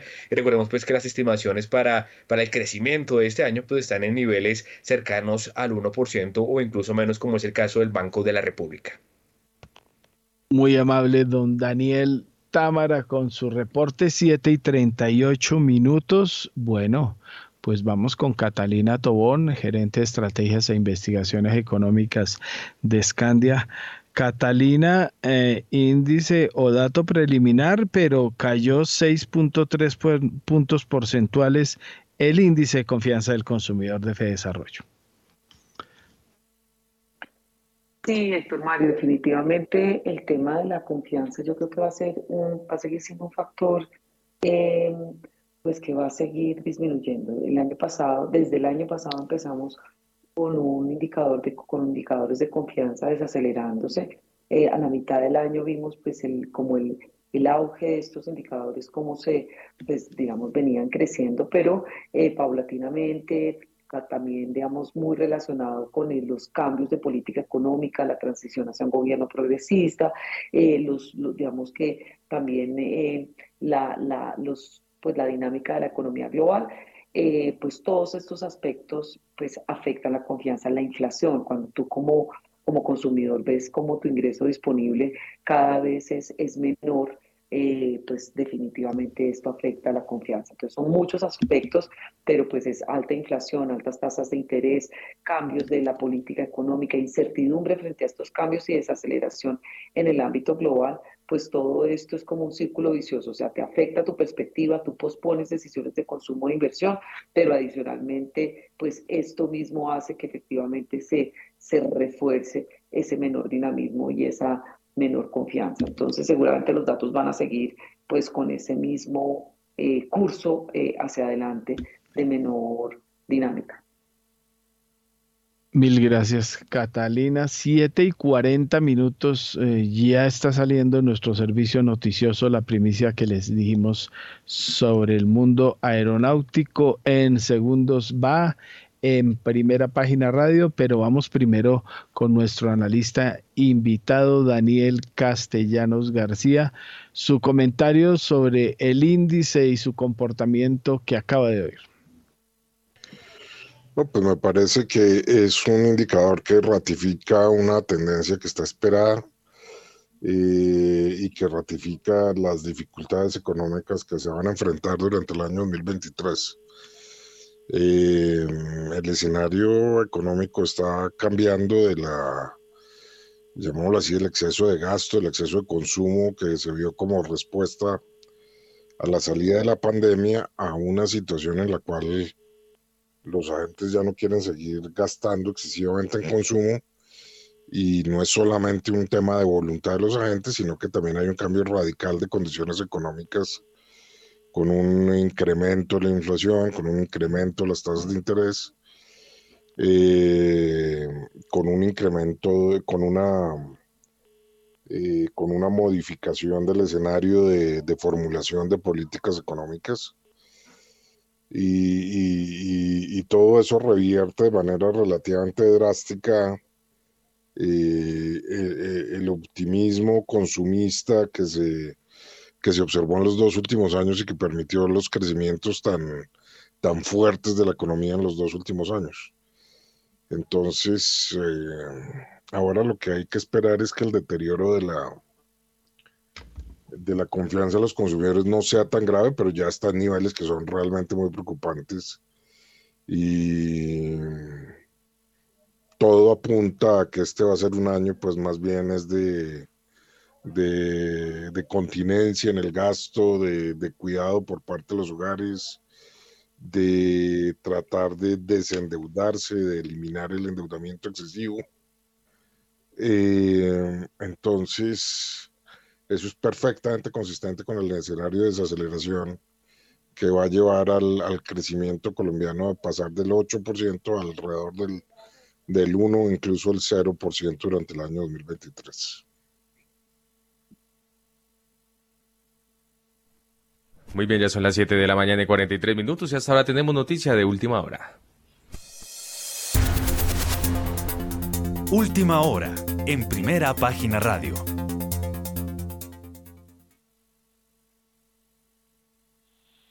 Don William Varela, ¿qué es lo que tenemos? El Consejo de Gremial acaba de advertir su preocupación eh, por lo que va a suceder mañana em, con las marchas convocadas por el gobierno eh, para poner a debatir su eh, reforma que apenas presenta mañana creo que es mismo o hoy mismo creo que hoy mismo se presenta eh, cómo van a ser las famosas marchas del gobierno eh, muy buenos días, Héctor. Buenos días a los oyentes de Primera Página Radio. Pues el ánimo no es alarmar, sino comentar que las mismas autoridades, los alcaldes, gobernadores, pues estuvieron toda la noche y la madrugada, pues eh, realizando un cronograma de todas las marchas que se han anunciado, que comienzan pues comenzaron ayer domingo en algunos sectores y hoy continúan. Hoy lunes también hay algunas en algunos sectores específicos.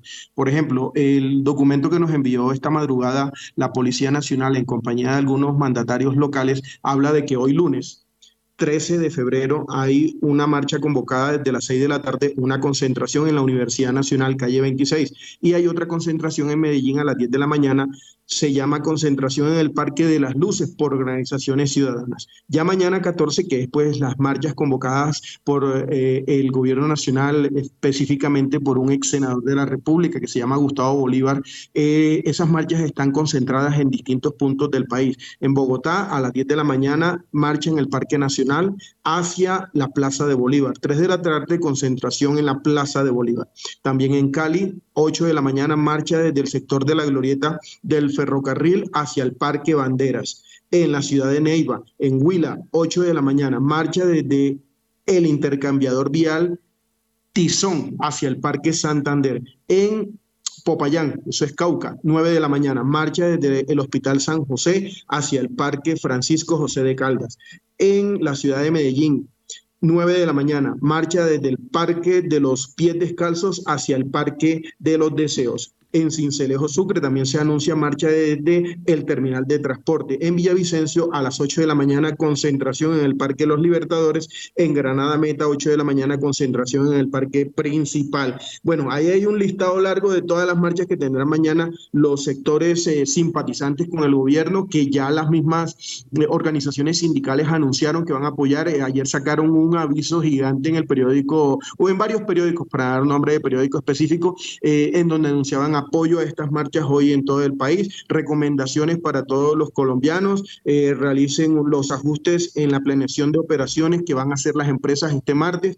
Y también para finalizar, Héctor, le cuento que hay marchas el jueves, ese sí convocado por sectores de la oposición, eh, de esas marchas no se tienen todavía mayores detalles, son marchas que, que no han definido muy bien el cronograma, pero esperan salir el jueves 16 para hacer eh, oposición a las reformas que va a convocar el gobierno. Como usted lo decía, hoy al mediodía el gobierno ha convocado para anunciar y presentar la reforma a la salud, un acto multitudinario en la plaza de la Casa de Nariño. Eh, eh, también se habla de que en las próximas horas o en los próximos días vendrá la adición presupuestal que está terminando el Ministerio de Hacienda. Así pues que será una semana eh, para tener mucha tranquilidad, mucho tacto en cómo se mueve uno por el país y sobre todo tener mucho cuidado con el tipo de manifestaciones y, y, de las personas se puedan meter a cada una de ellas a hacer todos los daños. Imagínese, y usted, y usted carnaval, grave el asunto. Bueno, Consejo Gremial Nacional eh, emitió un comunicado hace unos instantes, pide al presidente defender el Estado Social de Derecho, separación de poderes públicos, cumplimiento de la Constitución y la ley y garantizar los derechos y las libertades. Eh, mucha preocupación por el envío de gente a la calle a defender una reforma que según el Consejo Gremial se defiende en el Congreso. Dice, los empresarios creen que los ciudadanos deben respetar y apoyar las autoridades democráticas legítimamente constituidas en el Congreso para mantener la independencia y la integridad constitucional. Comilla, las reformas que afectarán a millones de colombianos se deben analizar en los espacios constitucionalmente definidos que permitan el sano debate con argumentos y cifras. Trasladar el debate a las calles, promoviendo la injerencia horizontal entre las ramas de poder público, pone en riesgo la institucionalidad, especialmente el ejercicio de las funciones constitucionales del Congreso de la República. Ahí está el punto, ese es el meollo del debate y eso es lo que va a suceder. La cosa muy complicada con lo que pueda suceder mañana y el lanzamiento a las calles del movimiento petrista para presionar al Congreso de la República. Ahí está la noticia. ¿Y qué más tenemos, Juan Sebastián? Exclusiva de Primera Página Radio. 7 y 48 minutos tenemos en línea a don Rolando Lozano que tiene noticia aeronáutica, un sector que se ha movido mucho en los últimos días, que viva así, que viva no, que JetSmart, que American, que Avianca, bueno, por todos lados se está moviendo la cosa, se movió ya en Chile y ahora se mueve en Colombia. ¿Cuál es la primicia, don Rolando? Bueno, en las últimas horas eh, la aerolínea chilena en un trabajo costo eh, JetSmart, que es la que en días pasados también manifestó interés en, en comprar Viva, que se le quiere atravesar a Bianca y en la disputa por esta aerolínea de bajo costo en Colombia, hizo la petición a la Aerocivil, que en este caso es la autoridad competente, para que eh, la aerolínea estadounidense American Airlines entre con, el, con una participación minoritaria en su composición accionaria se solicita permiso en Colombia debido a que JetSmart cubre algunas rutas internacionales a Colombia y pues América también opera aquí en este mercado local. Sin embargo, pues eh, la chilena ha anunciado que como no coinciden en rutas eh, en Colombia, eh, una viene del norte, la otra viene del sur, pues debe autorizarle la, la alianza con American Airlines.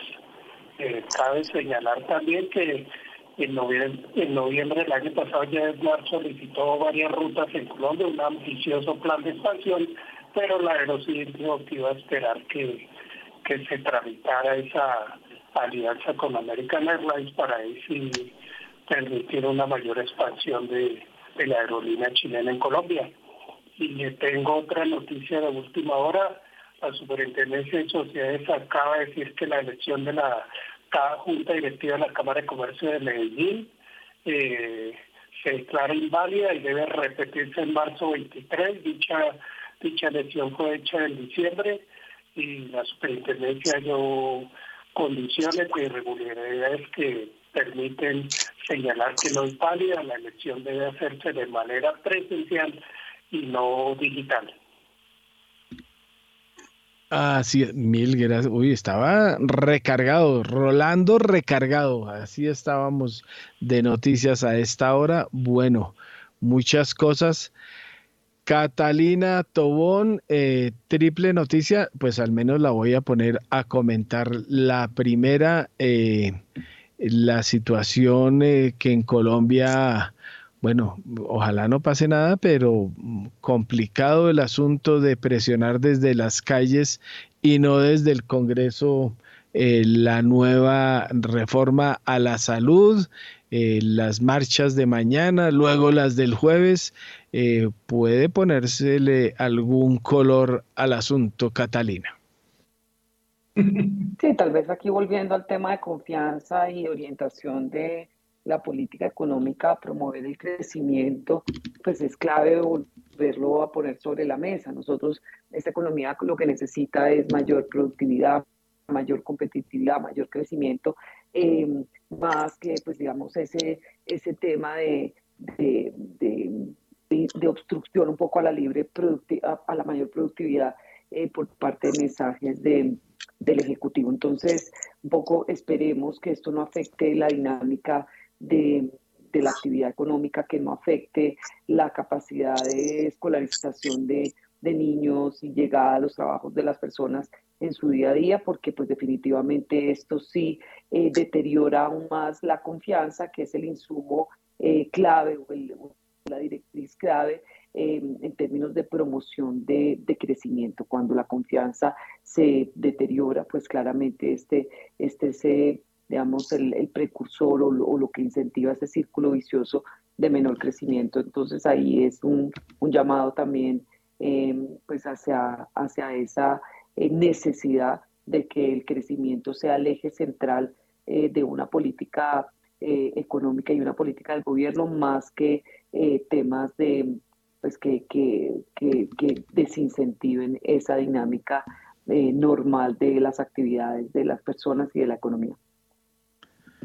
Así es, Catalina. Bueno, em, don Daniel Castellanos, eh, ¿usted cómo está viendo la nueva dinámica que quiere instaurar el gobierno?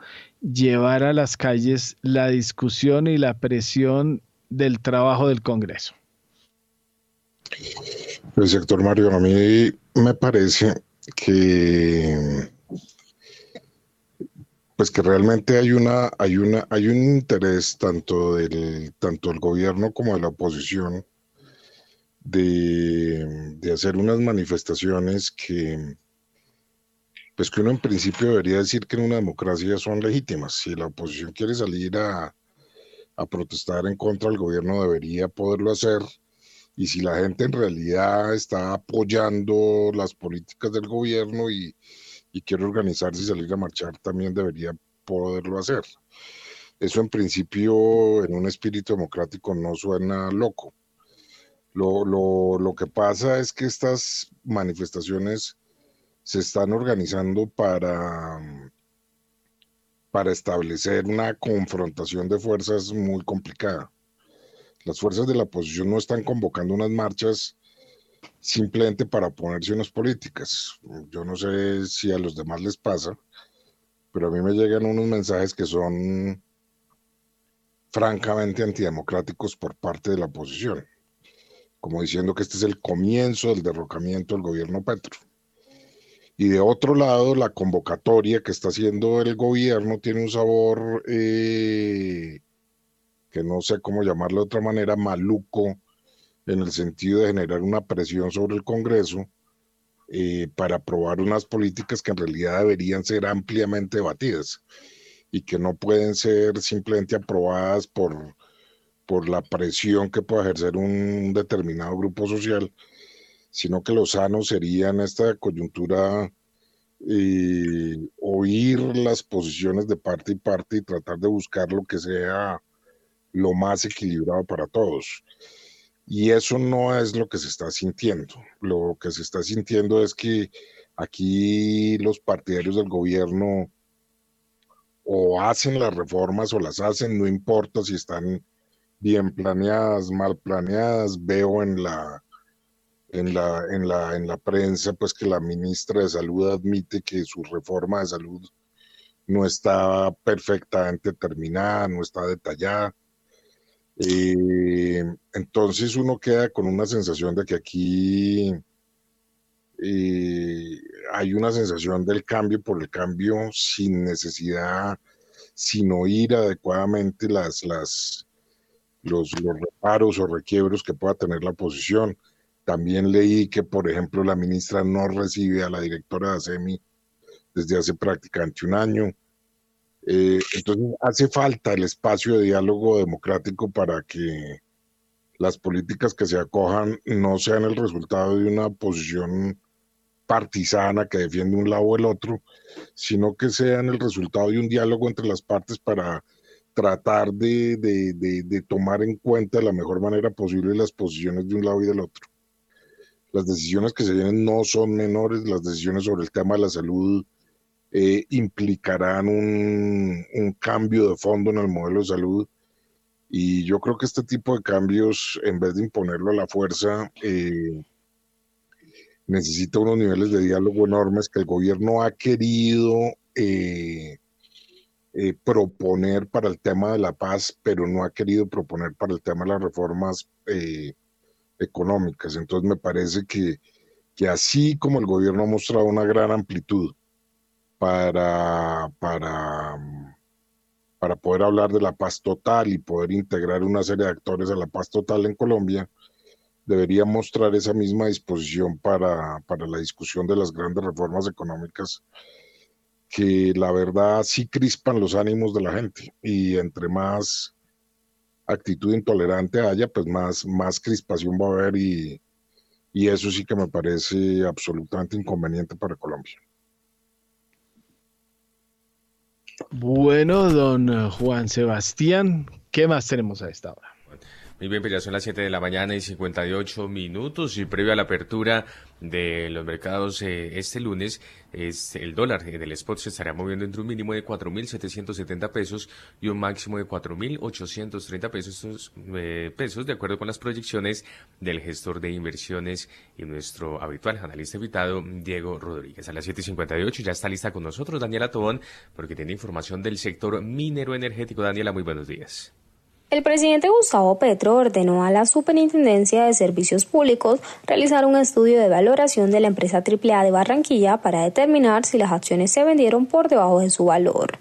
Recordemos que la Procuraduría General de la Nación abrió también una investigación disciplinaria contra el presidente de la Sociedad de Activos Especiales, SAE, José Daniel Rojas Medellín, ante la existencia de posibles faltas disciplinarias derivadas del presunto incumplimiento del contrato de venta del paquete accionario correspondiente al 82,16% de las acciones suscritas de esta compañía. Igualmente, el ente de control decidió suspender a Rojas Medellín de su cargo por tres meses. Gracias, Daniela. 7 de la mañana y 59 minutos. Y hasta ahora aprovechamos y hacemos una pausa comercial en primera página radio. Ya regresamos con más información y la apertura del dólar. 8 en punto.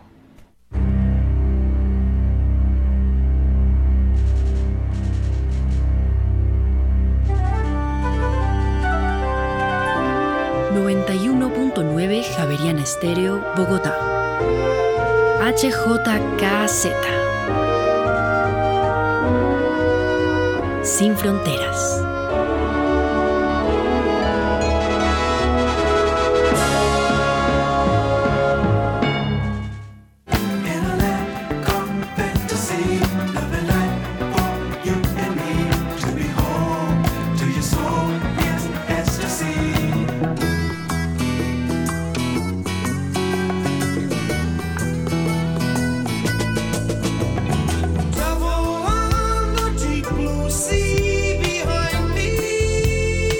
Las noches, Javeriana Estéreo, sin fronteras.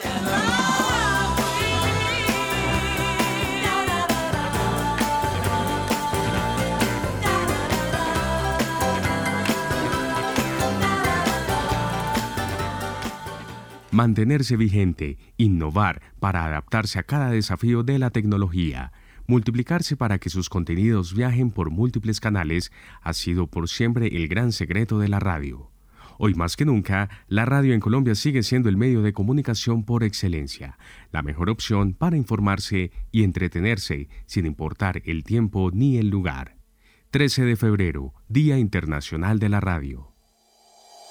En Acciones y Valores, nuestra prioridad es construir la mejor versión de su futuro financiero. Por ello, creamos soluciones para cada uno de sus objetivos. Descubra nuevas formas de ahorrar y simplifique todo desde el celular a través de inversiones digitales desde un peso. Genere rentabilidad y a la vez impacto positivo en el mundo con inversiones responsables. Construya su plan de inversión personalizado con asesoría exclusiva y especializada. Optimice el manejo de recursos de su empresa por medio de soluciones de tesorería. Realice envíos y pagos internacionales seguros de la mano de nuestro aliado Western Union. Es momento de crear metas juntos. Conozca la mejor forma de hacerlo. Contáctenos en www.axivalores.com o al WhatsApp 323-236-5222, vigilado y regulado por la Superintendencia Financiera de Colombia. Javeriana Estéreo, sin fronteras. Ya tenemos en Colombia las 8 de la mañana y dos minutos. Continuamos en primera página radio y regresamos con usted, eh, Daniela, porque hay más información del sector minero energético. Noticia que llega desde el Ministerio de Minas y Energía. ¿De qué se trata? El Ministerio de Minas y Energía colocó requisito de garantía de oferta por 2 millones de dólares para la construcción de la regasificadora del Pacífico. Cabe recordar que en septiembre la Unidad de Planeación Minero Energética, UDME, abrió nuevamente la convocatoria para seleccionar la prestación del servicio de almacenamiento de gas natural licuado, regasificación, transporte de gas natural y servicios asociados de la infraestructura de importación de gas del Pacífico. Este proyecto tiene una inversión superior a los 700 millones de dólares y centra su desarrollo de infraestructura en la planta de regasificación y el gasoducto entre Buenaventura y Yumbo. A esta hora, abren los mercados en Colombia. A las 8 de la mañana y 3 minutos y mucha atención porque el dólar abrió este lunes en 4.780 pesos, baja 21 pesos frente a su cierre del viernes que fue 4.801 pesos. Reiteramos entonces, dato de apertura 4.780 pesos, baja 21 pesos frente a su cierre del viernes. Mil gracias, don Juan Sebastián. Bueno, hasta ahí llegamos. Eh, su comentario de despedida, dólar a la baja, 4.780, abre 21 pesos, baja. Catalina Tobón. Bueno, pues hemos visto que el dólar a escala global sigue con presiones alcistas. Eh, el DXY sigue pues por encima de 103.70, 103.78 y en ese orden de ideas pues eh, ahí el tipo de cambio no debería bajar sustancialmente. Eh, eh, hacia niveles pues más allá de 4.740 y pues dependiendo un poco de cómo salga ese dato de inflación, pues podríamos tener una presión levemente alcista del DXY y en ese orden de ideas el tipo de cambio local también podría volver a bordear niveles alrededor de 4.800. Gracias, eh, Catalina. Y 8 y 4 minutos de la mañana, su despedida, don Daniel Castellanos. Eh, bueno, Héctor, eh, sí estamos viendo esa, relativa eh, debilidad del peso que está haciendo que después de esos niveles de 4.600 que habíamos observado, estamos, más bien ahora flirteando con los 4.800 pesos por dólar. Eso, como bien dice Catalina, bien puede cambiar con la noticia de inflación en Estados Unidos. una noticia de inflación alta en Estados Unidos, pues obviamente hará que las perspectivas de tasas de interés sean mayores allá y por lo tanto generen una, una, una tendencia, digamos, de, debilidad del peso con respecto al dólar. Una, una noticia de inflación favorable eh, generará lo contrario, con unas bajas tasas de interés en Estados Unidos que, que, eh, que harán más atractivo, digamos, el, el flujo de recursos hacia Colombia y por lo tanto eh, tendríamos, sería consistente con unos niveles de dólar más bajitos. Entonces, eh, Estamos en unos niveles de dólar que a mí me parece que son razonables para la economía, 4.700, 4.800. Eh, pero yo creo que este, todo este periodo va a ser un periodo de alta volatilidad, eh, porque el nivel de equilibrio del dólar no, no está claro para el mercado. Eh, entonces estamos en un periodo de ajuste, de transición y a una nueva coyuntura económica distinta, de, menor actividad económica en Colombia y en el mundo. Entonces, encontrar cuál es el nivel de equilibrio del dólar es difícil y, va a haber mucha volatilidad. Pero pues yo por lo pronto esperaría que esos niveles de 4.800 se, se mantuvieran.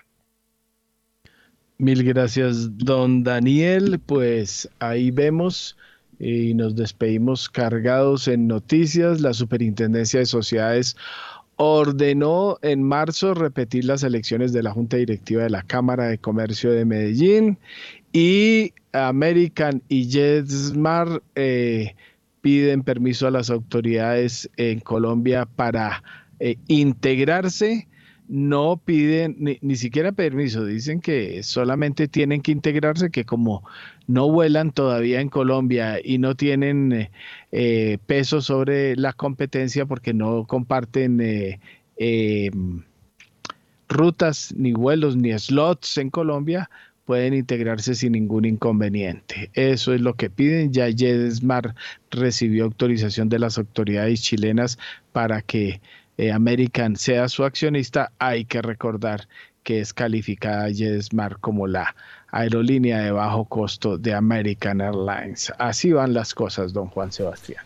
Sí, señor, 8 de la mañana y 8 minutos. Y en este momento el dólar se mueve en promedio en 4.000, en 4.783 pesos con un centavo y actualmente se está moviendo sobre los 4.785 pesos. Reiteramos y recordamos el dato de apertura 4.780 con tendencia a la baja frente a su cierre del viernes. 8 de la mañana y 8 minutos. Y así llegamos entonces al final de esta emisión de Primera Página Radio. A ustedes muchas gracias por haber estado con nosotros. A Catalina Tobón y Daniel Castellano, nuestros invitados el día de hoy. Héctor Mario Rodríguez en la dirección y en la presentación quien les habla Juan Sebastián Ortino. Se vayan que ya llega Mañanas sin Fronteras. Que tengan todos ustedes un feliz inicio de semana.